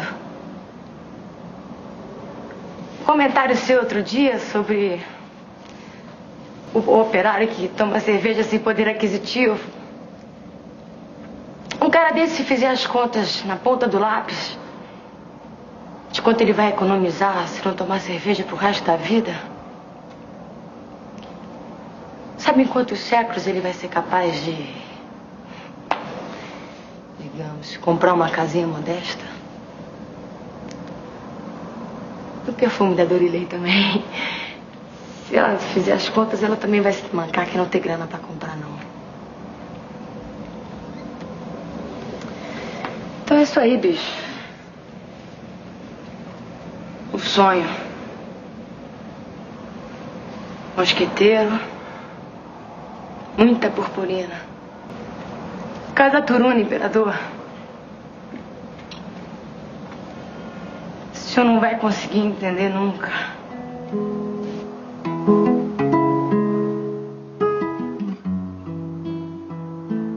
Acho que o grande veículo de comunicação é, político revolucionário Brasil era, na época, era o jornal mesmo, entendeu? Os grandes jornais, era a tribuna da imprensa, era esses jornais aí, o Estadão, esses daí que movimentavam tudo mesmo. Ninguém precisava de televisão nem rádio para ser informado e ser, é, como é que se diz? Ser chamado pra, contra isso, contra aquilo. É, é- é tudo era na base do jornal. O jornal era que fazia os grandes movimentos. Tanto é que tiveram várias revoluções aí que quebraram o jornal, tacaram fogo, mataram donos de jornais, como foi o próprio Lacerda, né? É, deixa eu perguntar uma coisa pro, pro Sérgio, então. Que até aí parece que vocês acompanharam muito por, por rádio, TV, jornais, enfim. Foram, não, não participaram ativamente é, de protestos e, e movimentos, enfim. Mas parece que em 77 teve um movimento da Uni que você participou, né, Sérgio? Sim, eu era presidente do meu diretório acadêmico em Lins. Em 77, fui eleito no começo de, é, no comecinho de 77. Eu fui eleito como presidente do diretório acadêmico. Era o meu terceiro ano de faculdade. Mas e aí, como é que rola isso aí? Bem, todas as faculdades, os diretórios acadêmicos, os centros acadêmicos estavam se reunindo e ten- entrando em contato porque todo mundo ia virar engenheiro, todo mundo ia estar participando das decisões do Brasil, do, do país, querendo ou não querendo, vai, ia chegar um momento que a gente ia estar numa situação, aspas, mais ou menos de poder ou então de decisão. A gente sabia disso, tinha consciência disso. E ao mesmo tempo tinha consciência de que o Brasil estava num, continuava em ditadura 15 anos depois, quase 15 anos, né? Em 77, sem direitos, ninguém com direito a nada. Uma crise da porra, né? Inflação, com tudo. Não, ainda em 77 estava que razoável, quer dizer, não estava uma crise econômica brutal. Todo mundo era pobre mesmo. Só que tinha uma coisa: você não tinha direito a porra nenhuma. Cê- Vocês não conseguem conceber isso. Vocês já tentaram entender que se você estivesse na esquina como estudante e parasse quatro, quatro de vocês batendo um papo na esquina da escola, aparecia dois militares, quatro militares e te encher de porrada para você se separar? É, você dizia que você era comunista, né? Ou se não, desaparecia com você também, né, Sérgio? Não, desaparecia. Eh, Se você tivesse envolvido, por exemplo. Pra gravar podcast. Não, que é isso? podcast, a gente tava morto, tinha muito tempo. Que isso? M- m- Morto. Antes vocês iam. ah, Antes ia ficar de chiqueirinho, ia ficar de pau de arara, ia tomar Não, você se, no rabo. você se reunia entre, uma aula e outra pra ficar tocando violão. Tinha sempre alguém que a- que achava que Sim. naquela letra Tinha tinha alguma alguma coisa. interpretação ali. E muitos estudantes ali dentro da. Sempre tinha um infiltrado, né? Arquitetura, é, tinha muito estudante ali que você via que o camarada tava ali há seis anos e no primeiro ano. Ele não saía daquele primeiro ano. Pô, mas até hoje tem ca- cara assim. Não, mas espera um pouquinho. Aquele cara, aquele cara que a gente. Que o cara estava na faculdade há seis anos no primeiro ano, a gente sabia quem era. É, né, sabia. A gente sabia quem era o cara. Então, o que acontece? Você tinha algumas coisas que eram completamente idiotas. Você já entendeu que você não podia ler um livro naquela época? Você não podia ler o jornal. Eles simplesmente censuravam o jornal. Você sabia que escola de samba na década de 60 tinha que apresentar o samba enredo e tudo que ela ia passar na avenida seis meses antes para o departamento de, poli... departamento de censura da Polícia Federal. Era um órgão oficial. Mas engraçado que tinha coisa que saía, né, cara? Infe- Passava Não. direto, né? Não, não tem coisa que saía. O que saiu era assim, já era uma hora que o cara chegava e deu uma amolecida. Ou o cara entendeu? errou também, né? Porque, o cara errou. Tinha, você Não, tinha um sensor dentro do jornal pra aprovar o jornal do dia seguinte. de- na redação tinha um, na linotipia tinha outro, na, de vários, vários. Então, quando uma matéria era cortada do jornal e não tinha tempo de editar, vários jornais botavam um de bolo, entendeu? Não, não, não, não. O único jornal que colocava receita de bolo, um, e no outro colocava as poemas de Camões, dois, foi o Estadão e o Jornal da Tarde. O Jornal da Tarde colocava receita de bolo, o Estadão colocava ah, o Camões, tá? Os Lusíadas de Camões, trechos, onde, ah, exatamente no local onde o artigo foi cortado. Então, às vezes, o artigo vinha falando assim: nesse final de semana, o senhor presidente da República foi até a cidade tal inaugurar o Nunca Dantes do Mar de Navegados, tal, não sei o quê. Eles faziam questão de colocar para indicar que tinha sido censurado, tá? E isso foi em São Paulo só. No Rio de Janeiro, não. No Rio de Janeiro, eles empastelavam o jornal, ou então os caras chegavam e, e cobria com propaganda tal, mas trocava a, a, a reportagem inteira. É, E eu- qual ou que foi essa revolução que teve da Uni em 77? Em 77 a gente remontou a Uni, na realidade. Então o que aconteceu? Os, os estudantes começaram a entrar em contato via telegrama e carta, fazendo contato. Twitter da época. Ou então viajando mesmo. Eu viajei acho que com as, acho que umas sete ou oito faculdades, universidades. A gente ia nas faculdades, conversava com a turma. eh, e para reestruturar a UNE, a União Nacional dos Estudantes, porque era emblemática, além de tudo, ela era uma, uma figura emblemática, que era onde reuniria todas as forças eh, estudantis para os movimentos de combate à ditadura. A, o- a ideia era derrubar a ditadura sim, era transformar, retomar o, o Estado de Direito Democrático e derrubar a ditadura. Agora deixa eu te perguntar, Sérgio. é, teve uma invasão na PUC. Você estava presente nessa invasão, cara? A- na invasão da PUC não, mas na invasão, na tentativa de invasão do Largo São Francisco, da escola em São Francisco, eu estava lá. E aí, no como é Lago que São foi, Francisco. cara? Tá assim. no meio do porradeiro. Eu tava na frente do porradeiro. Era o cara que tomava tiro de borracha. Não tinha bala de é- borracha, não. Não tinha bala, era bala mesmo. Ah, não Ah, tá muito diferente do que estão fazendo Bala agora. de bacamarte, ó. Era, era bomba de gás, Era tiro de bomba de 22. gás lacrimogêneo, bomba de gás. Espingarda de saldo em Olau. É, a- a- foi no dia que. No, não foi uma semana mas, de eventos, né? A gente ali na, no Largo São Francisco, a tribuna é uma tribuna livre, é considerada a tribuna livre. É, ela tem um motivo de ser tribuna livre. É, eu escrevi, tem um podcast meu a respeito das arcadas de, de São Francisco e por que ela é uma tribuna livre. É, teve uma. é, Por causa da fundação dela, na questão de império e tal, tem uma questão de estrutura federal, aquela é uma região federal, eles não poderiam. Então o Estado não pode invadir por uma questão de ser ali território federal. E o Erasmo Dias cagou e andou por cima disso e mandou, mandou o, o Estado, a puta que eu pariu, e trocou um cavalo e tudo em cima das escadarias, coisa jogando bomba de gás lacrimogêneo na gente. E esse negócio de, de cacetete de borracha era mais a polícia, porque quando a PS chegava, que chegava chamados ca- Catarina, né? Os Catarina era, era de madeira mesmo, era É, é exato, mas no caso lá foi só de 3 PM. metros de altura. É, o Catarina, aqui a gente chama de Fanta. o bicho cantava Catarina. legal. E foi assim, foi confronto mesmo, quer dizer, nos dias anteriores tinha havido confronto nas ruas, e as ruas aqui na- no centro ali são muito estreitinhas, então eles metiam os cavalos, né? Não tinha moto, essa coisa toda, tal, não vinha choque todo armado, não. Vinha os caras com os escudinhos, um capacetinho, mas mandando bala, né?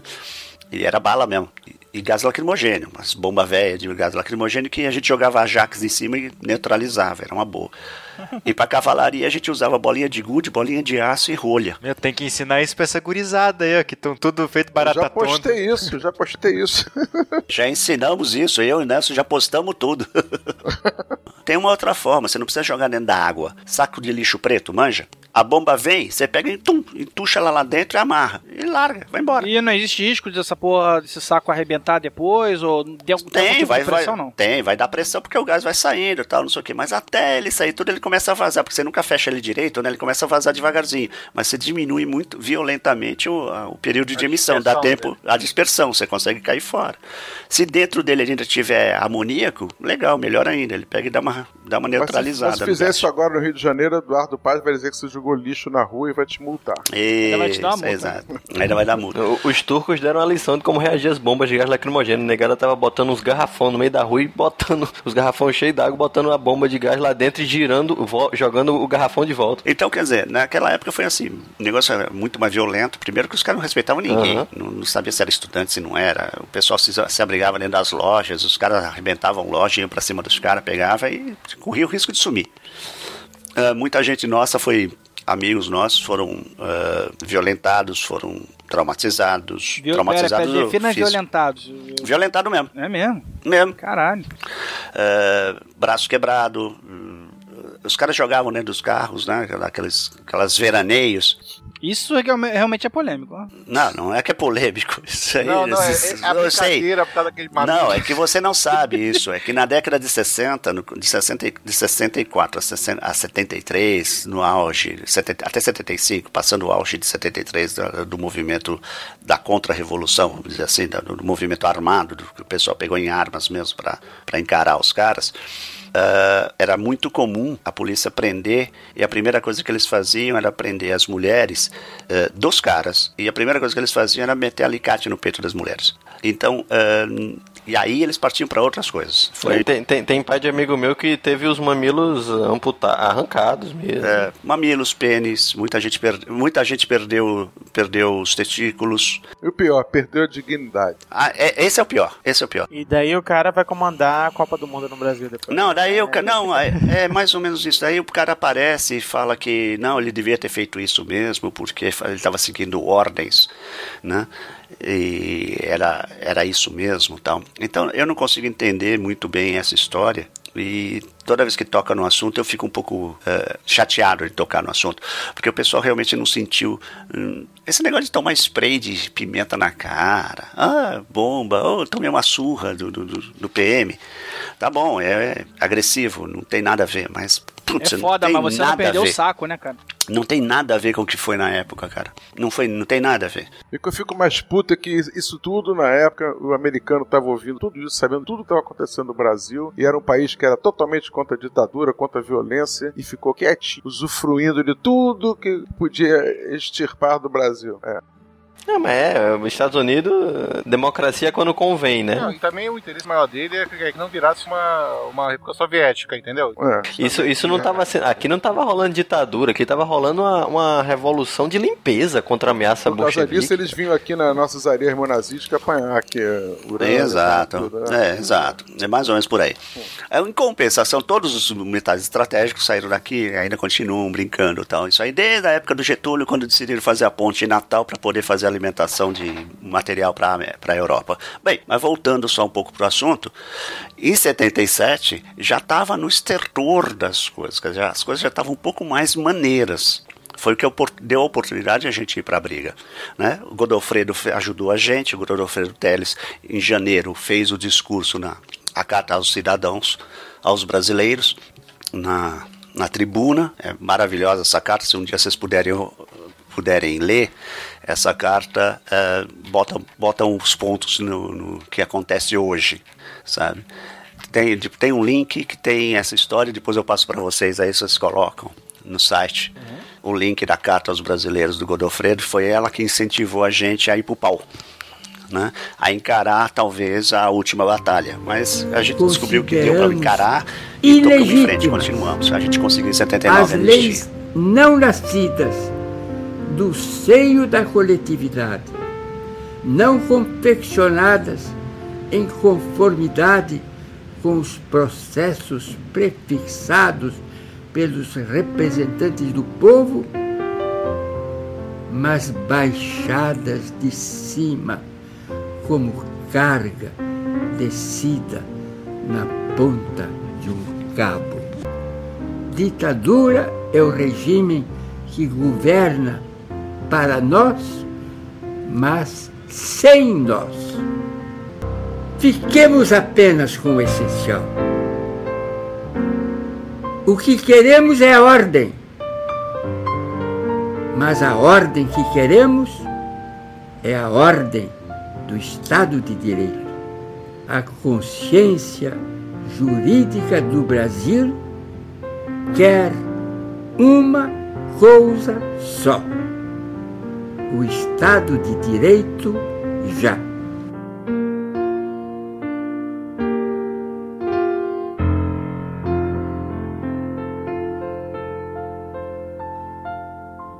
Olha, o primeiro movimento que eu lembro assim muito vagamente, porque eu era um molecote ainda e o Júnior também, né? Foi o dos comícios da Direta Já. Eu lembro de. Muito bem, É, cara. não, eu eu- participei até com manifestação heróica. Pô, tu tinha o quê? 9 anos, 8 anos? Eu tinha 7. Tinha um boato que rolava aí, como eu, eu não vivia a época, que falavam que era junto com o Rock in Rio, que era na mesma época. Não, o pessoal Rock in Rio foi em do show, ia 86, pra lá, porra, o maluco. Mas foi um ano depois, né? É, Rock in Rio foi 86. Eu lembro, sim, assim, aquela juventude, eu lembro muito de de uma prima minha, a Vânia, que foi pro Rock in Rio, e antes ela tinha ido pra rua também e tal. A juventude da época, né, assim como, como hoje a maioria que tá protestando aí é jovem, né, o jovem tem mais energia, tem mais atitude, talvez, ou tem mais tempo, seja lá o que for, né, é, sempre foi assim. Então, naquela época, a minha prima, é, ela foi no Rock in Rio, mas ela também participou desse movimento da Direta Já, também foi pra rua. Eu lembro muito vagamente, cara, eu acho que, eu não sei, Júnior, exatamente como é que você participou, que você era moleque também, deve ter sido arrastado pelo seu pai, sua, sua mãe. Não, não, sei. pelo contrário, pelo próprio colégio mesmo. Cara, me lembro nessa época, primeiro tudo, nessa época você tá lembrado, é, toda segunda-feira você cantava o hino Sim. da bandeira e o hino nacional. Sim, formar, tinha que formar. Tinha que fazer a formação de fila. Eu fiz desfile 7 de setembro de Paquita. Na época não tinha Paquita ainda. Olha, que bom, no meu colégio eu não tinha essa obrigação de se vestir de Paquita, cara. Eu, eu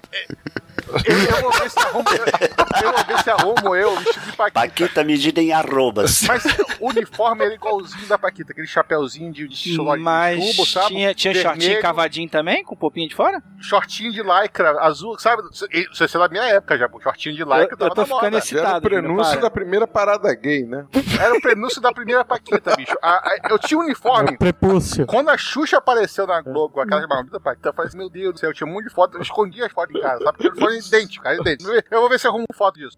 Uma paquita de 4 metros de altura. Mas Paquitas à parte. Mas o, o, o- até mesmo o colégio estava empenhado disso. Então, como a gente fazia, o colégio fazia essas, essas é, desfiles, fazia isso, tinha um certo ativismo, eles botaram sim as crianças na rua com bandeirinha do Brasil, aquela história toda. Eu posso não ter entendido muito bem o que estava acontecendo na É isso que eu queria dizer. Você provavelmente não entendeu e nem eu. A gente viu aquilo lá, mas não tinha como ter uma, uma noção exatamente do que estava rolando. Eu cara. entendia mais ou menos porque eu sabia já que você, por exemplo, no Rio de Janeiro, você não tinha um governador eleito, você tinha um governador imposto, você não tinha voto direto há muito tempo pra muita coisa. Era aquela bagunça toda que tinha no Rio de Mas, Janeiro. mas foi diretas antes pra governador, depois foi pra presidente, né? Diretas já foi pra buscando voto Isso, pra o primeiro presidente. foi pra governador, foi é, o primeiro voto depois de tantos anos, não sei o que, aquilo outro, acabou o intervencionismo do Estado, Prefeito, prefeito tinha votação normal antes disso, né? Ou não? Cara, Não. não, não. Pera aí, um, período, um período da ditadura, você ser, governador, prefeito, é você vendo desespero. Você não sabia quando você ia ser pelo go- governo militar, porque você tinha feito alguma coisa e iam colocar um interventor no seu lugar, entendeu? E isso em todos os lugares do Brasil. Todos, acho que todos os estados tiveram interventores em algum momento da, da história, entendeu?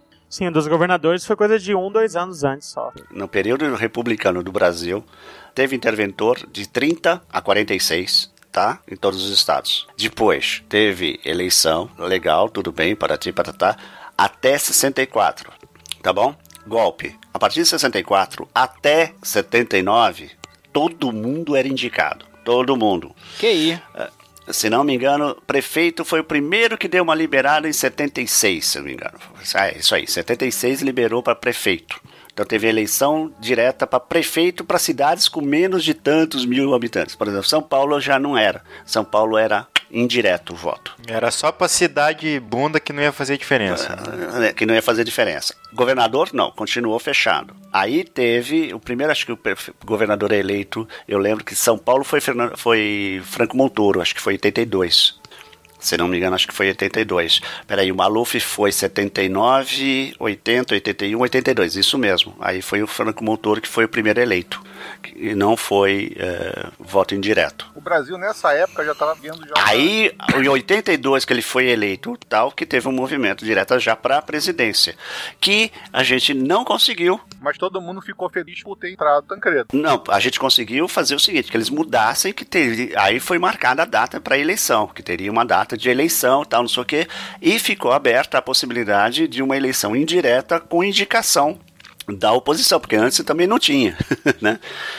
Então o que aconteceu? Aí foi quando aconteceu o Tancredo ser encaminhado como candidato da oposição ao, ao, ao candidato da. O Maluf, né? É o Maluf, era o candidato da, da, da, da situação, que era o Maluf, e o Tancredo ganhou. Que medo, Mas de qualquer maneira, escolhido por eles. ninguém- Não teve voto direto a ele. Não, foi indireto. Foi, indireto, no colégio, foi foi, indireto. foi no colégio, colégio eleitoral foi indireto. Aí, aí o, o, o Tancredo foi eleito, ficou, aspas, ficou doente antes de tomar posse, tá? Bigodão. E, isso é um outro assunto polêmico também, esse negócio da doença, de como ele morreu, né? Tem- Sempre rolam umas teorias da conspiração, né? Ou até mês passado eles quiseram reviver isso. Vamos considerar normal. Ele pegou, foi eleito, beleza. Ficou doente. Não tinha nem data, não era nem a data para ele assumir, certo? Ele era candidato eleito, ponto. Ele ficou doente e morreu antes até do período de acabar o- a presidência do, do, do Figueiredo. O que, que aconteceria? O Figueiredo cai fora, aspas, não, ele tem que ter uma nova eleição, certo? Porque o presidente eleito faleceu, É, isso não aí- tomou posse. Aí seria aquela discussão que tem há muito tempo. Não é discussão, tava na lei, pô, tava na Constituição antes de. Na Constituição vigente era isso, tinha que ter uma nova eleição. Aí o que, que os caras fizeram? Sei lá, rasgaram a, eleição, rasgaram eh, a Constituição e tucharam o Sarney na história. Ah, mas foi, foi aquele desespero de causa, vão, vão acabar com o militarismo aqui no governo pra ver se eles... Não, pera um pouquinho. Nem, nem o governo Mas pera aí um pouquinho, todo mundo sabia que o acordo era o, o, o, o Tancredo, ele é o candidato da oposição e o vice dele é o nosso cara. Porra, todo mundo sabia disso. isso era, isso era, isso era dito no Mas editorial de jornal. Mas o Figueiredo foi pro. juntou toda a cúpula do governo, até inclusive o Supremo Tribunal Federal na época, que eu não vou me lembrar agora, e eu vi uma entrevista dele falando exatamente de madrugada, na- durante a do Tancredo, e queria chegar e cancelar toda a eleição. Só que o presidente do Supremo Tribunal Federal chegou e falou que não poderia, portanto já tinha é, é, sido eleito e etc. Mas ele não etc, tinha, tal. mas, é, mas ele não tinha tomado posse. Tinha Esse era o grande. posse, mas como, como ele. É porque elegeu a como Não, não foi. chapa, Aí foi não. decisão. A decisão foi política pelo seguinte: fazer uma nova eleição, eles não teriam tempo de estruturar um, no- um no- um novo circuito de apoio, eles não queriam Ulisses Guimarães no poder, porque sabia que daí o velhinho ia, a, a, a estrutura ia, ia pro vinagre. Naquela época ele já era velhinho, né? Já era. Ah. Os caras iam perder a mão. Essa era a regra. Eles iam perder a mão, eles não iam ter controle do assunto. Então era mais fácil pegar o vice o vice o vice-presidente da chapa, né? O, o candidato a vice-presidente que foi eleito, fazer ele assumir. Eles eles simplesmente passaram por cima. Então, na realidade, eh, a gente sofreu dois golpes, o de 64 e o de o de 85. E por falar nisso, depois tivemos aí Sarney, pá, toda aquela história lá do cruzado, aquela enrolo todo, fica pra um próximo podcast, né? Olha. Caldo Sarney, etc e tal, aquela bagunça toda. Estamos abrindo vários links aí, né, cara? Mas tudo bem, né? E daí temos a primeira eleição direta de verdade, né? Não vamos julgar se o cara Pra era bom ou não, presidente. mas ele foi eleito, Pra né? Pra presidente. Primeiro presidente empossado, eleito e empossado, que foi o Fernando Collor. Não, se, se, se houvesse, eu, não, eu não, não vou dizer que houve, porque eu realmente não, não sei, mas se houvesse a, a capricho na época, ele tava na capa, né? Existia já Capricho na época. Já existia, Já.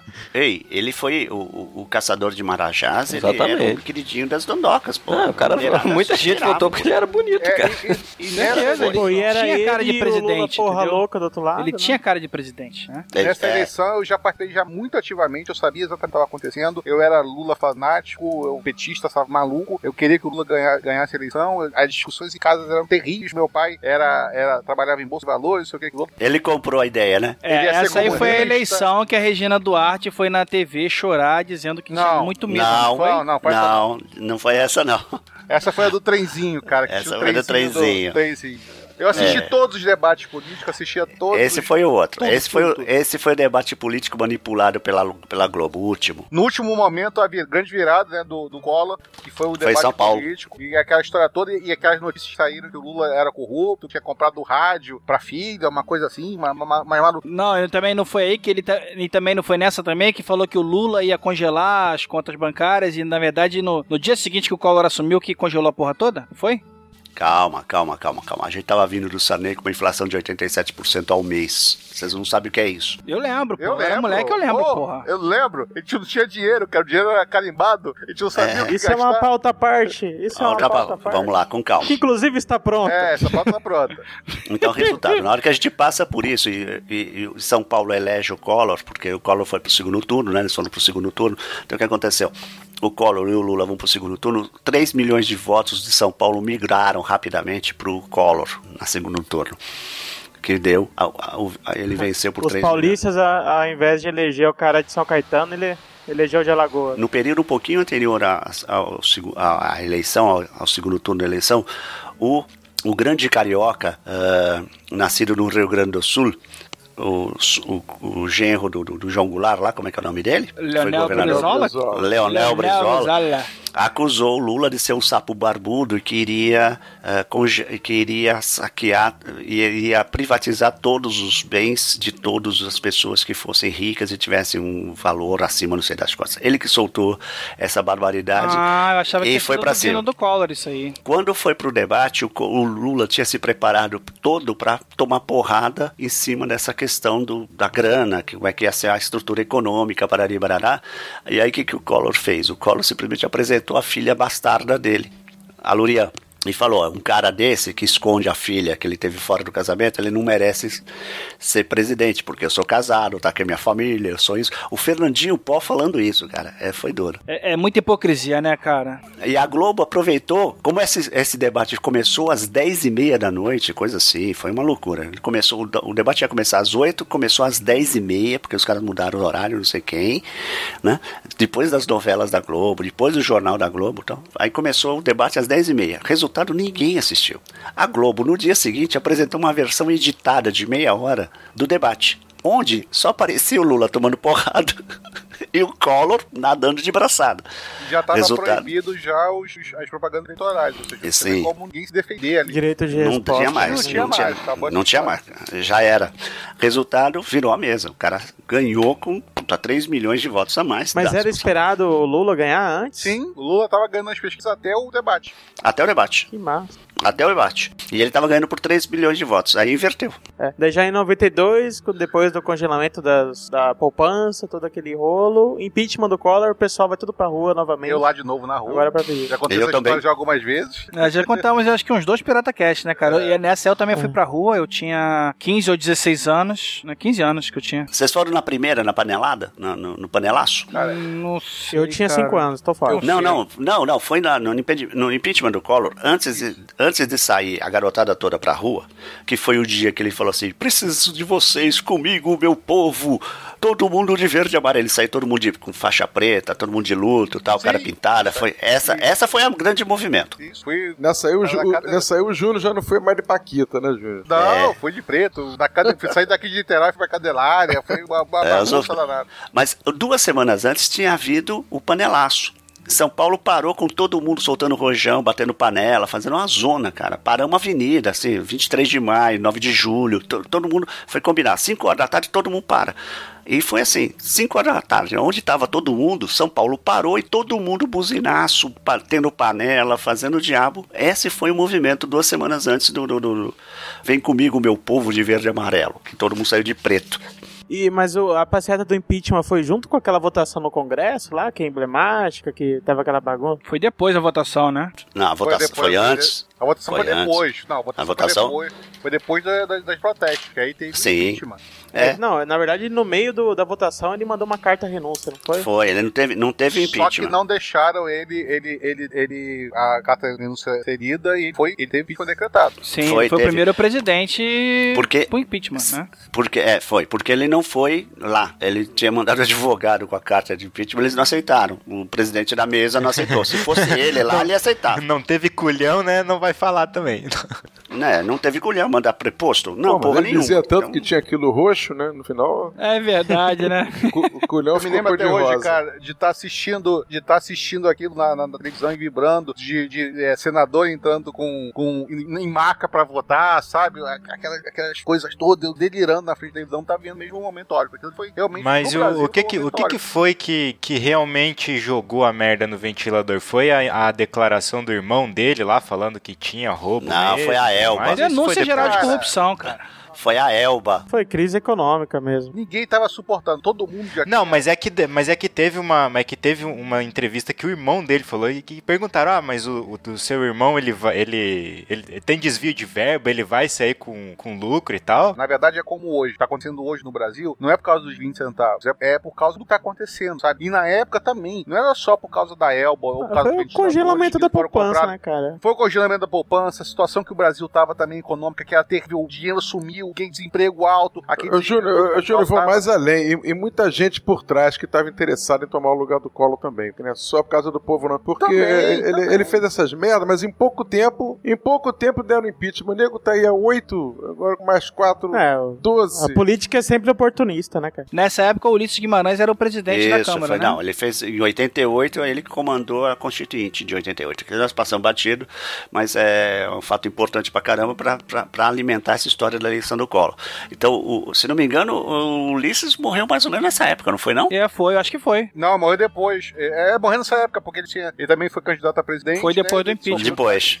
Não, o, o, na verdade, o Ulisses Guimarães morreu perto da época do Mamonas Assassinos. Eu não lembro quando é que foi exatamente. Mas o Ok. Mamonas morreu em 94. Então foi por aí. Então foi mais Bem, ou menos 94. voltando só, O- só uma questão aqui. O Collor, nessa história do Collor, tem que ter, a gente tem que ter bem, bem visto o seguinte: ah, a frase fatal que tinha na história da eleição foi aquela história: olha, se o, se o Lula, frase do Brizola, se o Lula for eleito, 100 mil empresários na, na semana seguinte estão fora do Brasil. Ponto. Lembra? Alguém lembra disso? Bem, legal. Quando aconteceu essa história toda e o Collor partiu por segundo turno, choveu dinheiro na campanha dele. Todos os empresários multinacionais do Diaba 4 foi como foi o depoimento do PC Farias quando ele foi preso lá na Indonésia. Ele falou: fazia fila na minha casa de empresário para a campanha. Então o que aconteceu? Houve um puta movimento de empresário de Abaquato Baradeira apostando as fichas no colo, jogando dinheiro na campanha do colo. E o PC Farias, que era um bandidão de marca maior, ele era o contador, o contador da história. Ele era o contador, tá? E recebeu de bom grado e braços abertos todo aquele montão de dinheiro. Porra, dinheiro de campanha é uma beleza, né, negão? Não tem, não tem onde, não tem registro, não tem porra nenhuma, a grana vai entrando. Bem, resultado. Ainda mais naquela foi- época, né? Collor foi eleito. Aí ele tinha aquele afã maluco dele de ser doido completo e achou mais louco, com mais Será? loucas completas junto, de fazer uma brincadeira é o seguinte: nós vamos resolver o problema da inflação. Como é que a gente faz isso? A gente cancela a inflação. Então ele, por decreto, cancelou a inflação, fez aquela maluquice de congelar dinheiro todo mundo. O mundo entrou em polvorosa, falou vai dar merda esse país. E o brasileiro, com medo de criar uma guerra civil, não se mexeu, fez nada. Não, o nada, absurdo é foi um porque tinha 87% de inflação com o Sarney, entendeu? E ninguém tinha feito nada, tá? É, mas eu me lembro na, na época da decretação da, da, da- da- da explicação da Zélia, é, porque os motivos da poupança nem chorando na rua, cara. Eu não entendi até hoje como as pessoas não se revoltaram, porque todo o dinheiro de todo mundo na época, você não tinha conta corrente. A sua conta corrente era pra pagar as contas. Você tinha uma conta Cara. poupança lá pra seu dinheiro. Era um overnight. Podcast, era inflação, é mês que vem, a pauta tá pronta. Com tantas metas, a gente vai levando, a gente vai levando, a gente vai levando, a gente vai levando as diretas.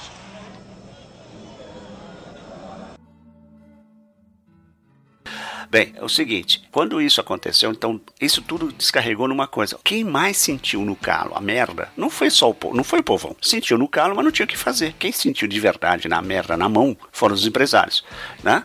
E o que que Que é aconteceu? quem tinha ajudado a botar ele lá em cima também, né, os, cara? cara apresen- os caras apresentaram a fatura. Ah, bom, vamos bancar, vamos acompanhar, vamos tirar força, tal, vamos resolver esse negócio. Fala, e o tempo foi passando, o tempo foi passando, e aí fala assim: cadê a fatura? Tá aqui, ó. Começaram a bater na porta do, do, do PC e apresentar a fatura. Batia na, na, na porta do Collor, o cara falava: é com o PC. A fatura é lá, você recebe lá.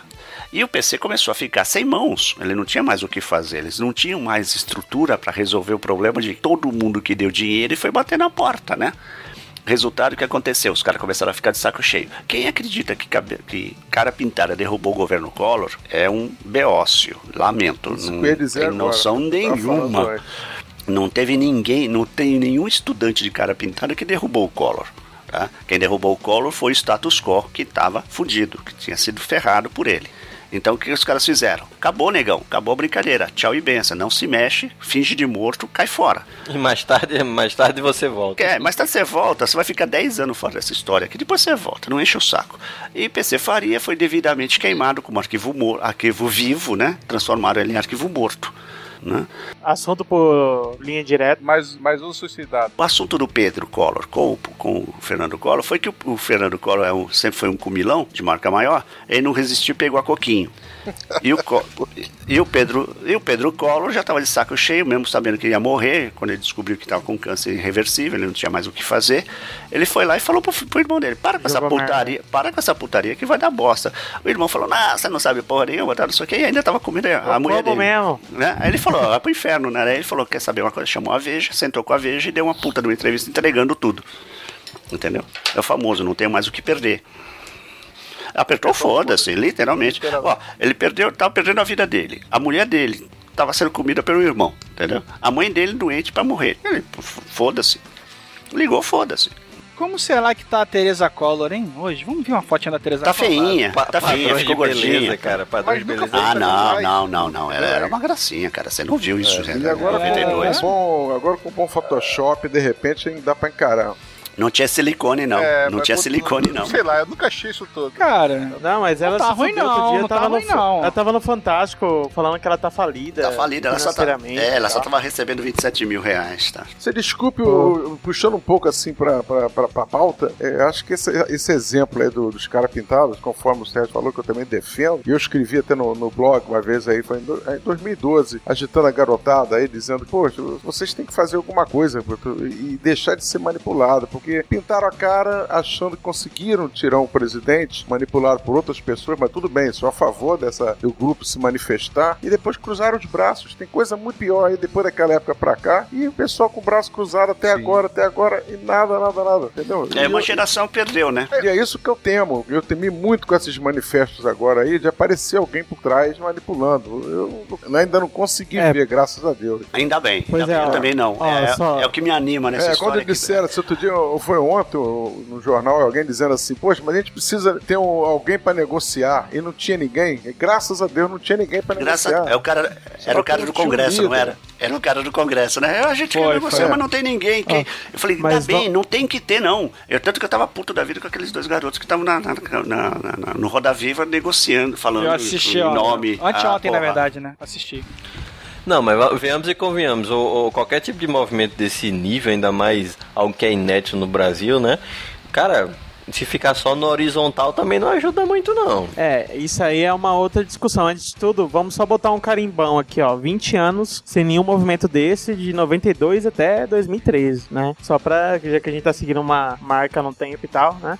Pois é, um período que a gente passou por dois mandatos gigantes de oito anos cada um aí, Fernando Henrique, Lula. Na verdade, agora três de mandato, né? Porque teve também o, o, o nosso topetudo. O Itamar. Nosso topetudo também foi presidente. É, mas o Itamar acho que foi o presidente mais amado do Brasil, né? No período que ele entrou. Mas é, discussões à parte, né? Pois é. E aí a galera entrou meio que no inconformismo do sofá, né? Todo mundo xingando muito no Twitter e reclamando e pouca gente se mobilizando, né? E A minha, a minha geração, por exemplo, eu em 92 tinha 5 anos, então nunca tinha visto isso. Pra mim é a primeira. Eu me sinto tão velho nessa hora. Não, é o que eu disse em relação ao Papa, né? Quando a gente falou, tipo, eu nasci e o, cara já era Papa e fiquei velho para. Fiquei velho entre aspas. O cara ainda era Papa e o cara morreu. Eita, olha só, o cara morreu, né? Ele morre. Existe. dá pra ser outro. Não é o não- Highlander, né? Não é imortal, não é a DC. Aí pronto, quando a DC morreu, eu falei, acabou, acabou a brincadeira. Dercy e Niemeyer, né? Não, mas não, só, só, só, só um parênteses, o Niemeyer ainda tá vivo, ele tá escondido. Uma coisa que eu posso falar da geração perdida de anos aí, que eu faço parte dessa geração. No primeiro momento achou que, porque era jovem, muito jovem, achou que tinha posto o Collor pra fora, mas na verdade depois descobriu que não foi ela que botou o Collor pra fora. Eu, conversando com meus amigos e conversando com, com essa turma da minha idade, a gente sentiu muito um problema. É, a gente conseguiu, em teoria, mudar alguma coisa que acabou que não mudou nada e acabou que ficou pior do que tava. Então acho que essa geração teve esse baque, sabe? É, é o peso da responsabilidade dos atos que fizeram. Ou seja, eles acharam que no momento fizeram aquilo, mas na verdade entrou um outro cara que na verdade não mudou nada no Brasil e que depois o Brasil foi ladeira abaixo com a, o ano dos anos Fernando Henrique. E aí o pessoal eu se conformou, sou né? contra essa visão pessimista aí que a gente só caminha pra trás. Não, não, não é isso. Tô falando. A minha geração pensa muito nisso, sabe? Acha muito isso. Que tudo que eles fizeram. Porque na época, depois de Collor sair, voltou-se os grêmios estudantis dos colégios, sabe? Ficou com força. Não era mais só é, presidente de classe, aquela frescurada que não serve pra porcaria nenhuma. Voltou a ter grêmio, voltou a ter tudo isso. Começou um ativismo político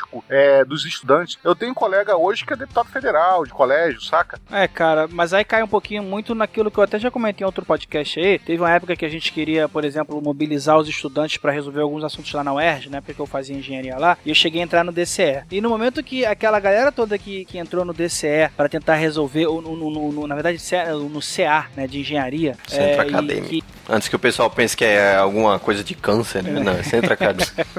E aí se envolver com a galera do DCE e tudo mais, o pessoal que queria resolver a princípio os problemas da engenharia e talvez os problemas da UERJ, cara, no mesmo momento em que entrou ali, dois dias depois já tava se filiando a PSTU, sabe? E isso fudeu minha paciência de uma forma que eu falei, ah, vai pra porra, cara, eu quero resolver o problema da, da gente aqui da engenharia, não quero resolver problema de, de, de MST, de sem terra, vai todo mundo se fuder. sabe? Sim, isso me é decepcionou pra caralho, né? Os, os líderes estudantis nossos dessa época aí, tanto tem um cara que até estudava aqui no Rio, que era presidente do DCEC do Rio na época, e hoje acho que é, é deputado ou alguma coisa do tipo. Eles viraram políticos, sabe? Na mesma hora que Você tá falando do Lindenberg? Lindenberg, exatamente. Lindenberg é prefeito, cara. Senador. Sim. Foi, foi prefeito Ele é também na senador pelo Rio de Janeiro, né? E virou senador, parece. Foi de Nova Iguaçu. Eu tive com o Lindenberg em Palanque, com- com 16 anos de idade, saca? Na, na época lá que o DC que ele fez aqui, que ele era, da UF ou da UFRJ, uma coisa assim, não lembro que, da onde que era o DCE dele. Ele era presidente da, da Uni. É, cara, é, é, eu acho que foi é uma decepção tão grande com essa turma que, que, sabe, a nossa geração ficou assim, porra, que merda que a gente fez da nossa vida, sabe? Posso Eu dizer uma muito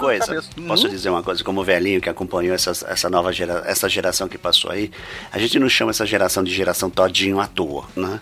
A turma de após 92, pra mim, foi a turma que pegou a ladeira abaixo, sabe? A coisa bacia. Não teve que... Empurrou bêbado pra baixo. Primeira coisa, pegou um país se reestruturando economicamente, acabando com meio que na marra, mas conseguindo zerar uma inflação, terminar com a inflação, começar a crescer de alguma forma, as instituições democráticas serem reativadas. O pessoal começou a pegar coisas do tipo, pô, voltar com 16 anos optativo sim ou não. O pessoal pegou eleição, não teve que nunca soube o que era uma eleição indireta ou viver sobre a égide de uma ditadura.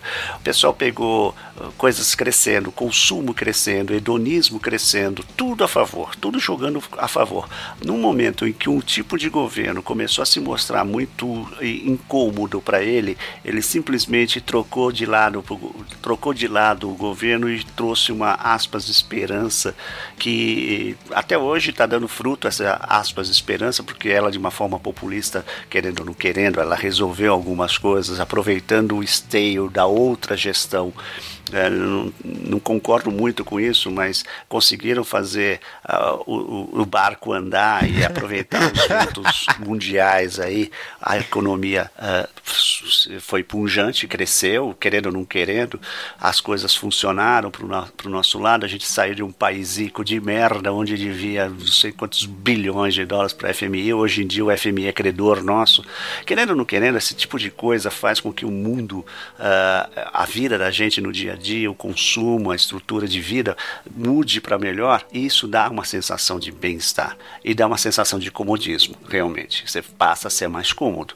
Eu vejo isso minhas filhas. Minhas filhas são. Uma nasceu em 82, outra nasceu em 87. Elas têm uma posição mais cômoda. Elas têm uma posição muito mais à direita do que eu. Então é muito engraçado. Minha filha mais nova fala assim: esses petistas, filha da puta. Eu falei: calma, vai com calma. Não é só petista. Tem PSDBista pro filho da puta, PSTU, filha da puta, PMDB, filha da puta. Tem todo mundo, filha da puta. Então você tem que tomar bom senso para saber o que, que é o que você está falando.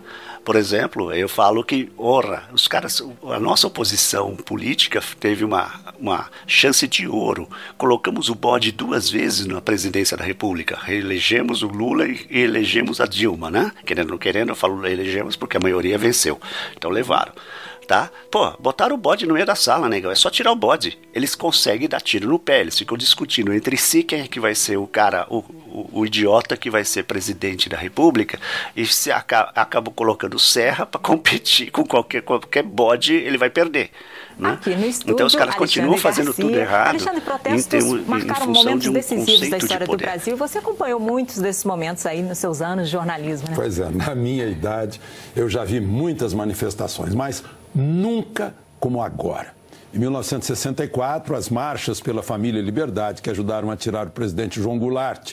Em 1983, multidões encheram as praças do país no movimento Diretas Já, que ajudou a encerrar o período militar. Em 1992, os carapintadas encheram as ruas e ajudaram a tirar o presidente Fernando Collor. E aí deixaram uma lição. Tirou-se um presidente sem que nenhum cara pintada tivesse quebrado uma vidraça, sem que nenhum general tivesse ilustrado a espada. Foi feito na lei e na ordem. Lei e ordem que foram um sinal de maioridade democrática. E hoje, o que pode mudar com o movimento dos jovens espontâneo, acima de partidos, pacífico? Uma faixa no meio deles dizia: povo passivo, corrupção ativa. O caminho para outras mudanças seria promover o fim da passividade, da indiferença que não nos faz cidadãos plenos. O preço das passagens desencadeou os gritos contra todas as mazelas do país que estavam trancados nas gargantas. Educação, saúde, segurança, transporte público, estradas, corrupção, impunidade, veio tudo. Nas capitais, no interior, no exterior. No exterior falaram em primavera brasileira. Será esse um despertar, um desabrochar, um florescer? Ou vai murchar depois de cessar a oportunidade de exposição que veio com a Copa?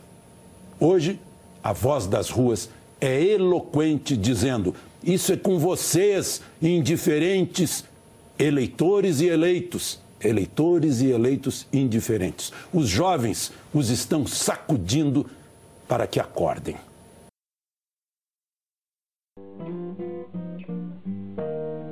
E a geração Coca-Cola, que na realidade é anterior, eu chamo a geração Todinho, é a geração Canguru. Olha só como é coincidente. A mesma geração que a geração Todinho, tá? É uma geração Canguru, tá até tem 30 e poucos anos de idade, mora com a mamãe, tá lá de boa, tá? O negócio dele até o quarto dele, o seu internet, as suas o seu ex-vídeo e mãe, precisa fazer tal coisa. O cara essa geração está colada nessa situação, acomodou. Então, essa situação atual, hoje, que está acontecendo, de umas semanas para cá, o pessoal, o gigante acordou, a garotada descobriu que tem algumas coisas que não são reais, que não dá para funcionar, que a nossa Copa do Mundo, a nossa Copa do Mundo, que vai custar 30 bilhões de dólares, ela simplesmente custa 5 bilhões de dólares a mais do que as últimas três, que somam 25, somando todas as últimas três. O custo delas é 25, a nossa custa 30 tem algo errado, né?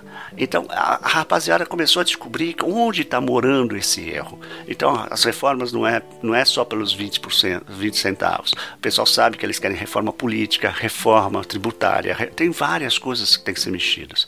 Eu acho que a maior reforma que, estão, que, que o pessoal está reivindicando que é, é, é na do judiciário, rapaz, porque não tem mais como a gente aguentar essa impunidade. Não dá para conviver. Não dá para conviver com isso, cara. Eu não consigo mais. pra mais. com isso, entendeu? Ver camarada botar dinheiro na cueca e processos e CPI, e agora ainda estão querendo eles mesmos se julgarem. Ninguém aguenta mais isso. É, Cancela. Os caras cancelar, cancelar poder, o, o- único poder que tem alguma coisa que Eu possa. sou totalmente É. contra a violência. Não, Agora, eu cara. sou totalmente a favor do revide. Negócio de virar, levar um tapa um- na cara, vou virar o outro lado, mas não vou mesmo. Então, hoje, quando tem alguma violência, desculpa se eu não tô querendo é, ativar as pessoas, a, é, a- a- a violência. Mas o povo tá sendo agredido, tomando porrada e tomando na bunda há muito tempo. E é porrada moral, isso que é pior. Entendeu? Há muito É, é- tempo. é sarcasmo. tempo. É, esses filhos da. é, fora de brincadeira, desculpa, eu não consigo, me, eu não consigo me, me relacionar mais com deputado sem chamá-lo de filha da puta. Porque os caras fazem e riem na cara do povo. Riem na cara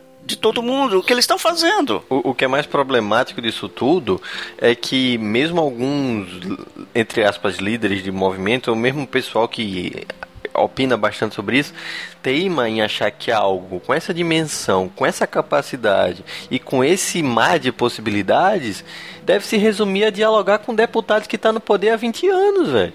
Ou depois, ah, vamos dialogar com o governador. O governador de São Paulo está baixando o preço hoje da, da, da, da- do, do- do- Da passagem. do transporte, da passagem para três reais, não sei o quê. Mas agora nós estamos criando, abrindo espaço para uma discussão séria e, e fundamentada. Como se não tivesse essa discussão não fosse séria nem fundamentada. Mas vou discutir com ele. O que, que ele vai fazer, cara? você vê, Sérgio, quantos, Não, já- an- quantos anos já foi- que, que o CQC vai ali entrevistar e levar aquela lista de processos, do, por exemplo, do, do, do- desse de São Paulo, do Maluf, e aquilo tudo vira uma piada, engraçado. Cara, é vontade de chegar ali e meter a porrada nele. Eu, eu ofereci pro Maluf uma passagem para Nova York, ou então para Punta del Leste.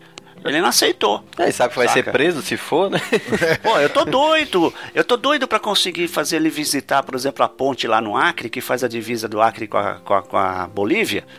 Né? Tem uma ponte lá que foi inaugurada agora, uma ponte estaiada linda de morrer e tal. E tava querendo levar ele de ônibus, só que daí fazia sacanagem, atravessava a fronteira sem ele perceber, né? Daí abria a porta e falava, ó, tá aqui, vai pra levar.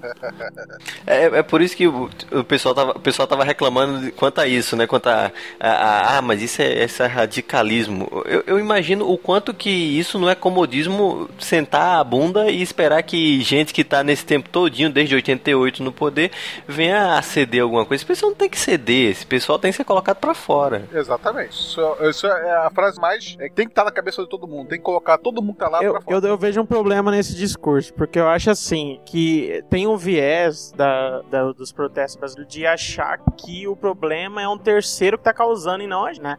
Mesmo que hoje eles não representem a gente. Desculpa, quem é isso, mas é isso mesmo. O brasileiro é corrupto, calma, desculpe. O cara lá tá representando a gente. É a mesma coisa que a internet. A merda que tá na internet, não, não Não adianta adianta. tirar, tirar eles de lá. Quem colocou lá foi a gente. A gente pode até começar a eleger outras pessoas aos poucos. Não, não, não. O que, o que eu tô falando, tipo, tirar o povo de lá é no voto, saca? Não é na, no golpe nada. É chegar e não votar mais no cara que tá lá. Esquilo, se você escutar, escutasse o meu podcast desde 2005, eu sempre terminei, durante muitos anos, eu terminava o meu podcast com a campanha, a campanha cidadã, tá? Congresso Nacional ou então deputado tal. É assim, na próxima eleição não reeleja ninguém. Eu falo isso desde 2005.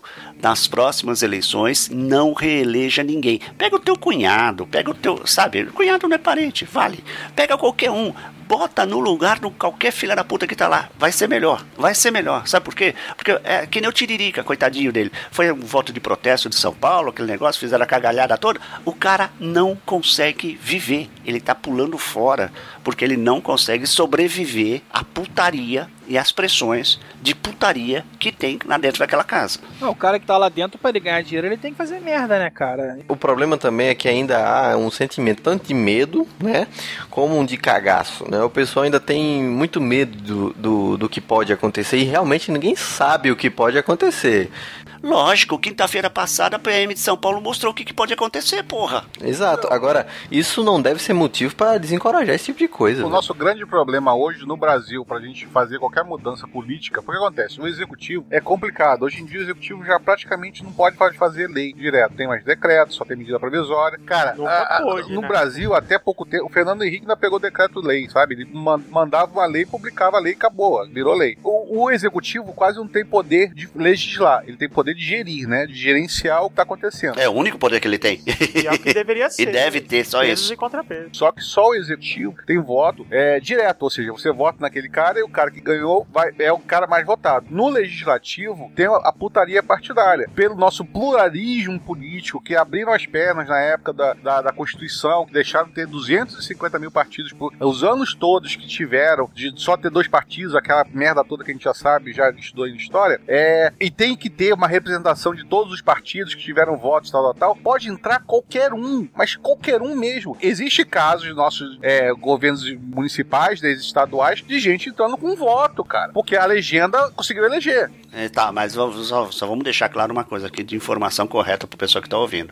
No Brasil, plu- pluripartidarismo, é, como em qualquer democracia, tem que ter, não tem? Se o cara consegue ter um mínimo básico, acabou, ponto. É, não é isso, é, a questão não é essa, a questão de pluri- pluripartidarismo. Os Estados Unidos tem só de, só de partido nacional, lá tem mais de 40. Então isso não é o problema, tá? Mas eu acho que tem que, tinha que ter uma limitação da Não, não tem. de partidos. Você não pode ter tanto partido. Não, não. Cuidado, Tem um Jonathan, projeto tem de um lei. projeto de lei Tem, dentro é desse terrível de argumento limitar terrível. partido. Não, é, não existe isso. Se eu conseguir reunir, se eu conseguir reunir um grupo de pessoas que tem o limite mínimo que a lei exige, que defendeu eh, votos, É e 500 tem mil não sei quantos, votos. eh, com- eh, em tantos estados eu ter, ter, ter comitê de Olha. abacuato com tanto mínimo de pessoas, representação É, tem que ter representante e ter um, na- um nas quórum 26. durante algumas eleições. Cara, desculpe, se eu tenho esse direito, pô, Ok. que se dane. Nem que eu seja um partido nazista, o cara tem que ter direito de fazer e montar essa porra aí. Não. Parte, desculpa, mas esse negócio faz parte do jogo democrático. Se meia du... se Não, não, o mas pessoal parte, conseguir peraí, peraí, mas fazer, vamos, mas peraí, vamos tomar cuidado. Partido nazista, né? Calma qual, aí. qual que é o problema? Qual Não, qual- não, não, não, não. é contra a lei. Não contra a existe lei. lei. Não existe lei. E Aí, deu- aí, aí a Desculpe, tolerância aí a tolerância generalizada, Desculpe. velho. Eu não sou a favor disso. não. Desculpe, não, desculpe. Você pode ser contra o nazismo, eu, eu também sou contra, mas eu não posso ser contra a, a quem queira montar um partido e defender seu ponto de vista, suas ideias. Cara, tem um monte É de nego que é evangélico. Mas eu, aqui no Brasil você não pode abrir o partido É nazista. apologia, é. O problema todo não tá na, não tá na porcaria da, do pluripartidarismo. Ok, se você tiver 200 partidos, ok, beleza. O problema todo tá na porcaria da representatividade que cada partido tem que ter dentro do governo. Ou seja, se você tivesse tantos votos, você tem que ter um eleito. Você não escolhe o seu representante, você escolhe o É o seu sistema partido. eleitoral, não é? Sim, eu sei, nós estamos indo no detalhe, que a- o que a garotada está pedindo de alguma forma, que é a alteração do ordenamento jurídico político. Quer dizer, você tem que mudar a estrutura política. Tá, tá errado, não dá.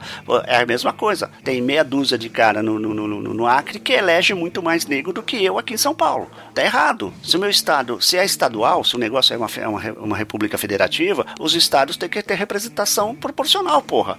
Ah, mas aí, eh, os, de- os deputados é proporcional. O deputado Senado não é proporcional. é- até o símbolo de Brasília lá é próximo do, da proporção. vai ter cacete, uma, o cacete. uma diferença ali. Ah, mas se for proporcional, só vai ter São Paulo mandando no. Brasil. Beleza, eu aqui em Mato Grosso vou caçar jacaré. Né, velho? O Rio Grande do. Norte vai ter dois, né? Vai ter dois. Não, não tem como ser de- totalmente proporcional, mas é próximo da proporção, os deputados Então e o não é senador é Então quer dizer que. Tenho que pagar por 16 de vocês. É, essa proporcionalidade pra você tá ótima. Eu pago 16 de vocês? Não, você não paga por 16. Eu, lógico que eu pago. Ah, então me diz como. Porra, quanto que você acha de imposto do, de São Paulo, vai? Você paga ali que eu tamanho Pago, aqui, ó. pago, pago. É, porque você ganha Pago. mais, né? Deve ser. Pago, e muito. Sabe por quê? São Paulo paga muito mais Hum. imposto pro, estado, pro, pro União do que, do que Goiás. Do que Mato Grosso. Muito, mas muito mais. Paga quase 50% dos impostos do Brasil, quem paga é São Paulo. Ué, população é 50% Não é população. 50, é 30. Ah, olha, começou a ver a, a- a- a- a- a tor- a distorção dessa história toda? Eu tenho menos deputado de- dentro do Congresso, eu pago 50% dos, dos impostos.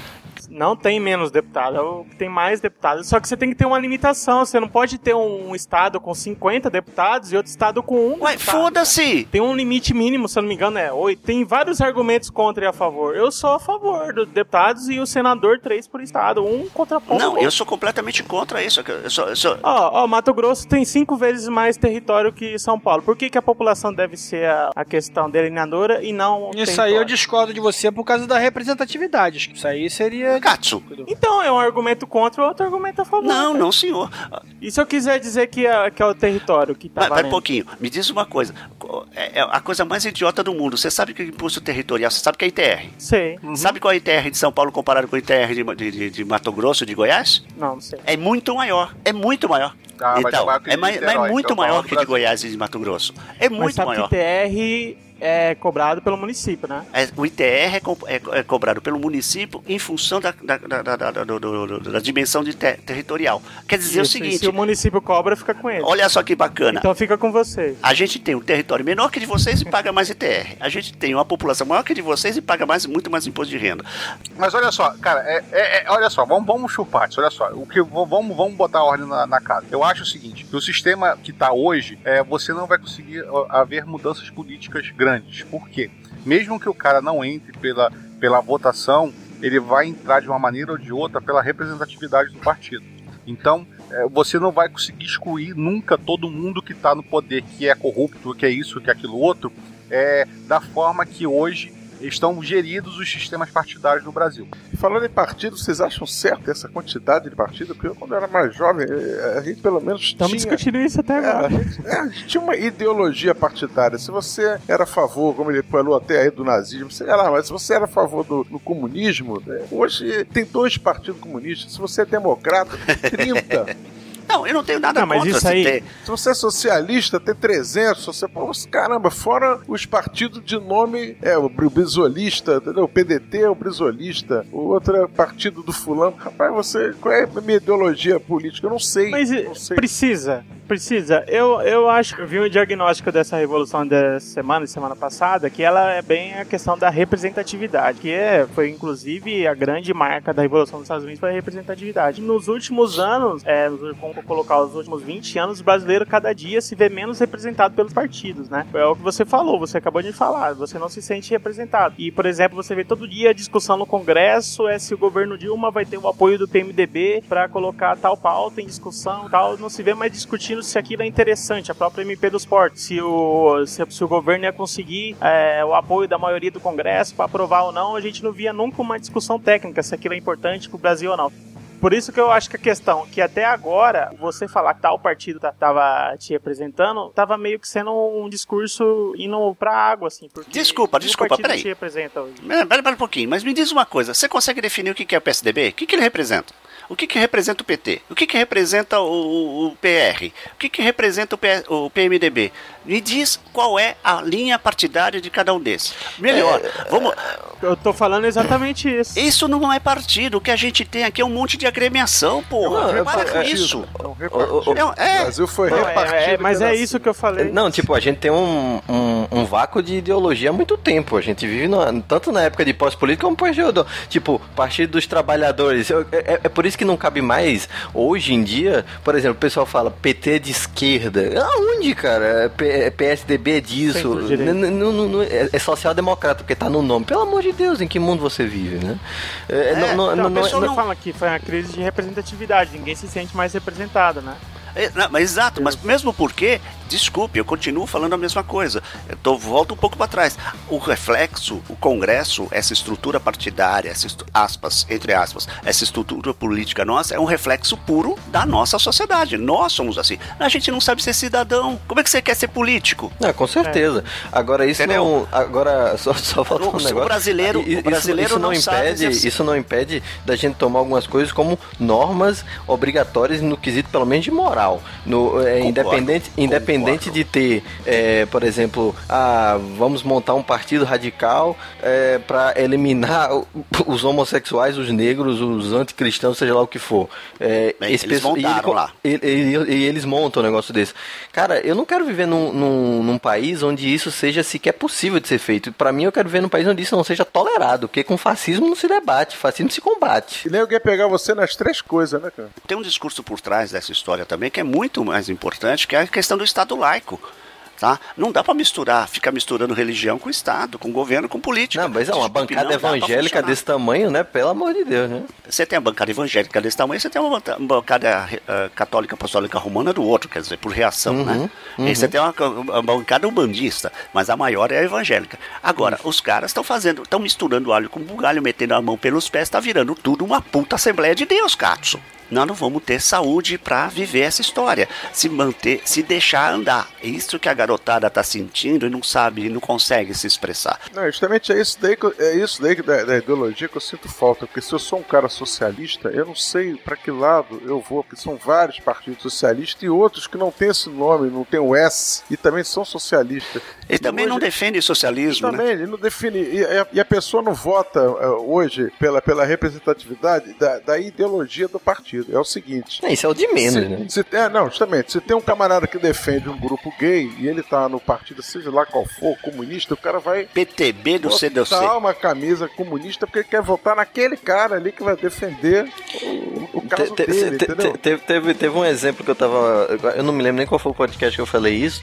Na, na Holanda, onde, devido à, à crise tanto econômica como política do, do, do país, é, os homossexuais estavam se filiando aos partidos de direita, porque os partidos de direita é, têm políticas xenofóbicas contra muçulmanos, que são os que cometem maior ato de homofobia no país. Né? Então você já Você vê. é o inimigo do meu inimigo. É, tipo, É o efeito manada. Você vê, o que, o que é que você tá vendo? Você tá vendo é, um partido conservador aceitando a entrada de homossexuais, partido conservador tradicionalista, pra lutar contra a presença dos imigrantes que são anti-homossexuais, em sua maioria. Um inimigo pior que o outro, né? Então, E você o que é que acaba tendo aí? Você acaba tendo uma divisão total, porque ao invés dos homossexuais e os muçulmanos, que também sofrem preconceito, se unirem, né? Você o que é que tem? Você tem uma divisão maior ainda. Atenção, isso aqui não é um assalto. Vocês estão assistindo uma expropriação revolucionária.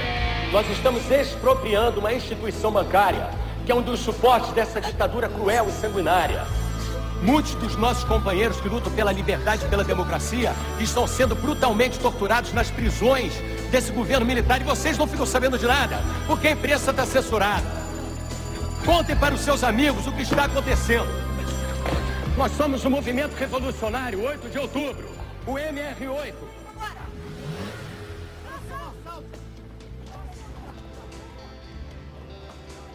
É isso aí, galera. Olha aí, parece que a gente cortou o podcast e o papo ia render um pouquinho mais, né? Mas a gente já tá se despedindo. Por quê, Esquilo? O que que tá acontecendo com esse podcast? É, pois é, o papo rendeu bastante, a gente continuou conversando e tal, mas a intenção do podcast era retratar a parte histórica das revoltas que aconteceu no Brasil, o porquê que chegou nessa revolta de, de 2013, então a gente terminou o papo por aqui, pelo menos o que vocês estão ouvindo na edição. É, teve muita gravação, né, cara? E fatalmente também, pelo atraso, o podcast ficou um pouquinho datado, né, cara? A gente perdeu um pouquinho o time aí da, daquelas revoltas iniciais. Nem tão iniciais, né, cara? Alguma coisa que rolou o quê? Durante duas semanas a parada ficou violenta aqui, né? É, a gente também começou a gravar depois das revoltas, né? A gente já começou atrasado nas revoltas, que a gente achou que ia Mas teve mais uma certo. semana de revolta depois. É, só teve mais duas semanas, só que a gente, como é muito, os piratas muito enrolados, né? Acabou que se enrolou demais e tá fazendo mimimi agora nessa despedida, né, Jabu? É, é, são os pais piratas, olha aí, Júnior, tá vendo? Eita que pariu, que merda, hein? Pois é, galera. Mas não vamos ficar de mimimi, não, né? A gente espera que vocês aproveitem esse podcast aí. Ah, a gente quer deixar claro também que a gente apoia tudo isso, né? O esquilo, né, Júnior? A gente. Nem vocês foram pra rua, cara? Vocês chegaram aí pra rua, não, né? Eu não cheguei pra rua, mas eu, eu, como eu disse, acho que talvez tenha dito, né? Porque eu não escutei ainda, mas eu apoio qualquer manifestação ou participação popular pacífica, cara. Isso pra mim tem que ser ponto crucial. Se não for pacífico, eu não apoio. Então todas as manifestações pacíficas que estiveram no Brasil tem 100% meu apoio e se eu bobeasse eu podia até estar lá. Acho que tiveram bagunças, que tiveram problemas aí que a gente sabe que algumas tiveram, aí já não, eu já não apoio já tanto. Cara, eu não sei se isso ficou no ar, né? Como o Júnior também, a gente, eu ainda não ouvi esse podcast, mas eu, eu sou meio termo aí, cara. É claro que é, se revolta, né? Eu me revolto muito. Pô, eu tenho comércio, né, cara? Então eu fico imaginando, sabe, 300 pessoas invadindo o comércio, quebrando, levando tudo, saqueando. Cara, é foda pra caralho, você luta uma vida inteira, né? E acontece uma coisa dessa. Mas ao mesmo tempo, eu fico pensando nessas passeatas que rolam na lagoa, abraço a lagoa e não sei o que, onde também não tem muita, muita agitação, né, cara? É só um bando de gente andando com faixinha. E eu acho que também isso não dá em nada. Então, eu não tô falando que a galera tem que se revoltar, não, né? É, na verdade, eu não sei o que eu tô falando mais, mas assim, coisa muito pacífica não dá jeito, e revolta também não é o caminho. Ainda bem que eu não sou político, então foda-se aí, faça o que você quiser, né? Cara, eu, eu não vou reabrir a discussão que a gente teve durante a gravação aí no podcast, mas eu só deixo uma frase. Nunca conheci alguém que soubesse destruir, que soubesse construir de volta. Sacou? Olha aí, rapaz, olha aí, tá Não adianta você falar, ah, vou destruir, acaba lá o capô do sistema, depois você sabe construir de volta? Você sabe montar o negócio certo, né? É por aí, né? Pois é. É, dito essas palavras de sabedoria, né? O pessoal acabou o programa. É, e vocês deem a sua opinião e tal, que daí a gente vai ler lá no Papo Pirata, que agora é só pelo Hangout. Vocês conseguem ver o vídeo da gente ou até participar, é só ficar esperto na rede social que a gente avisa quando a gente vai gravar. Sim, e o áudio depois vai ficar disponível pra galera aí.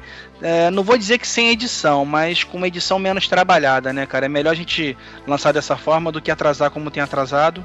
É, mesmo o Júnior não querendo, eu e o Esquilo vamos dar porrada nele até ele liberar essa edição aí, uma edição mais light. né? E olha só, o próximo Pirata Cast a gente não vai poder atrasar, tem surpresas, então talvez até o Papo Pirata seja junto do próximo Pirata Cast, mas aguarde.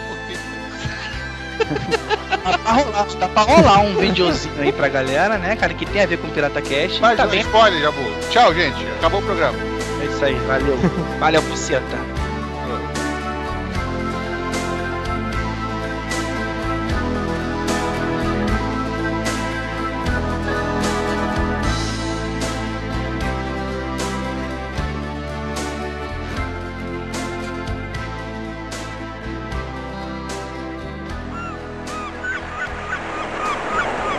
parando, marujos! Zero par.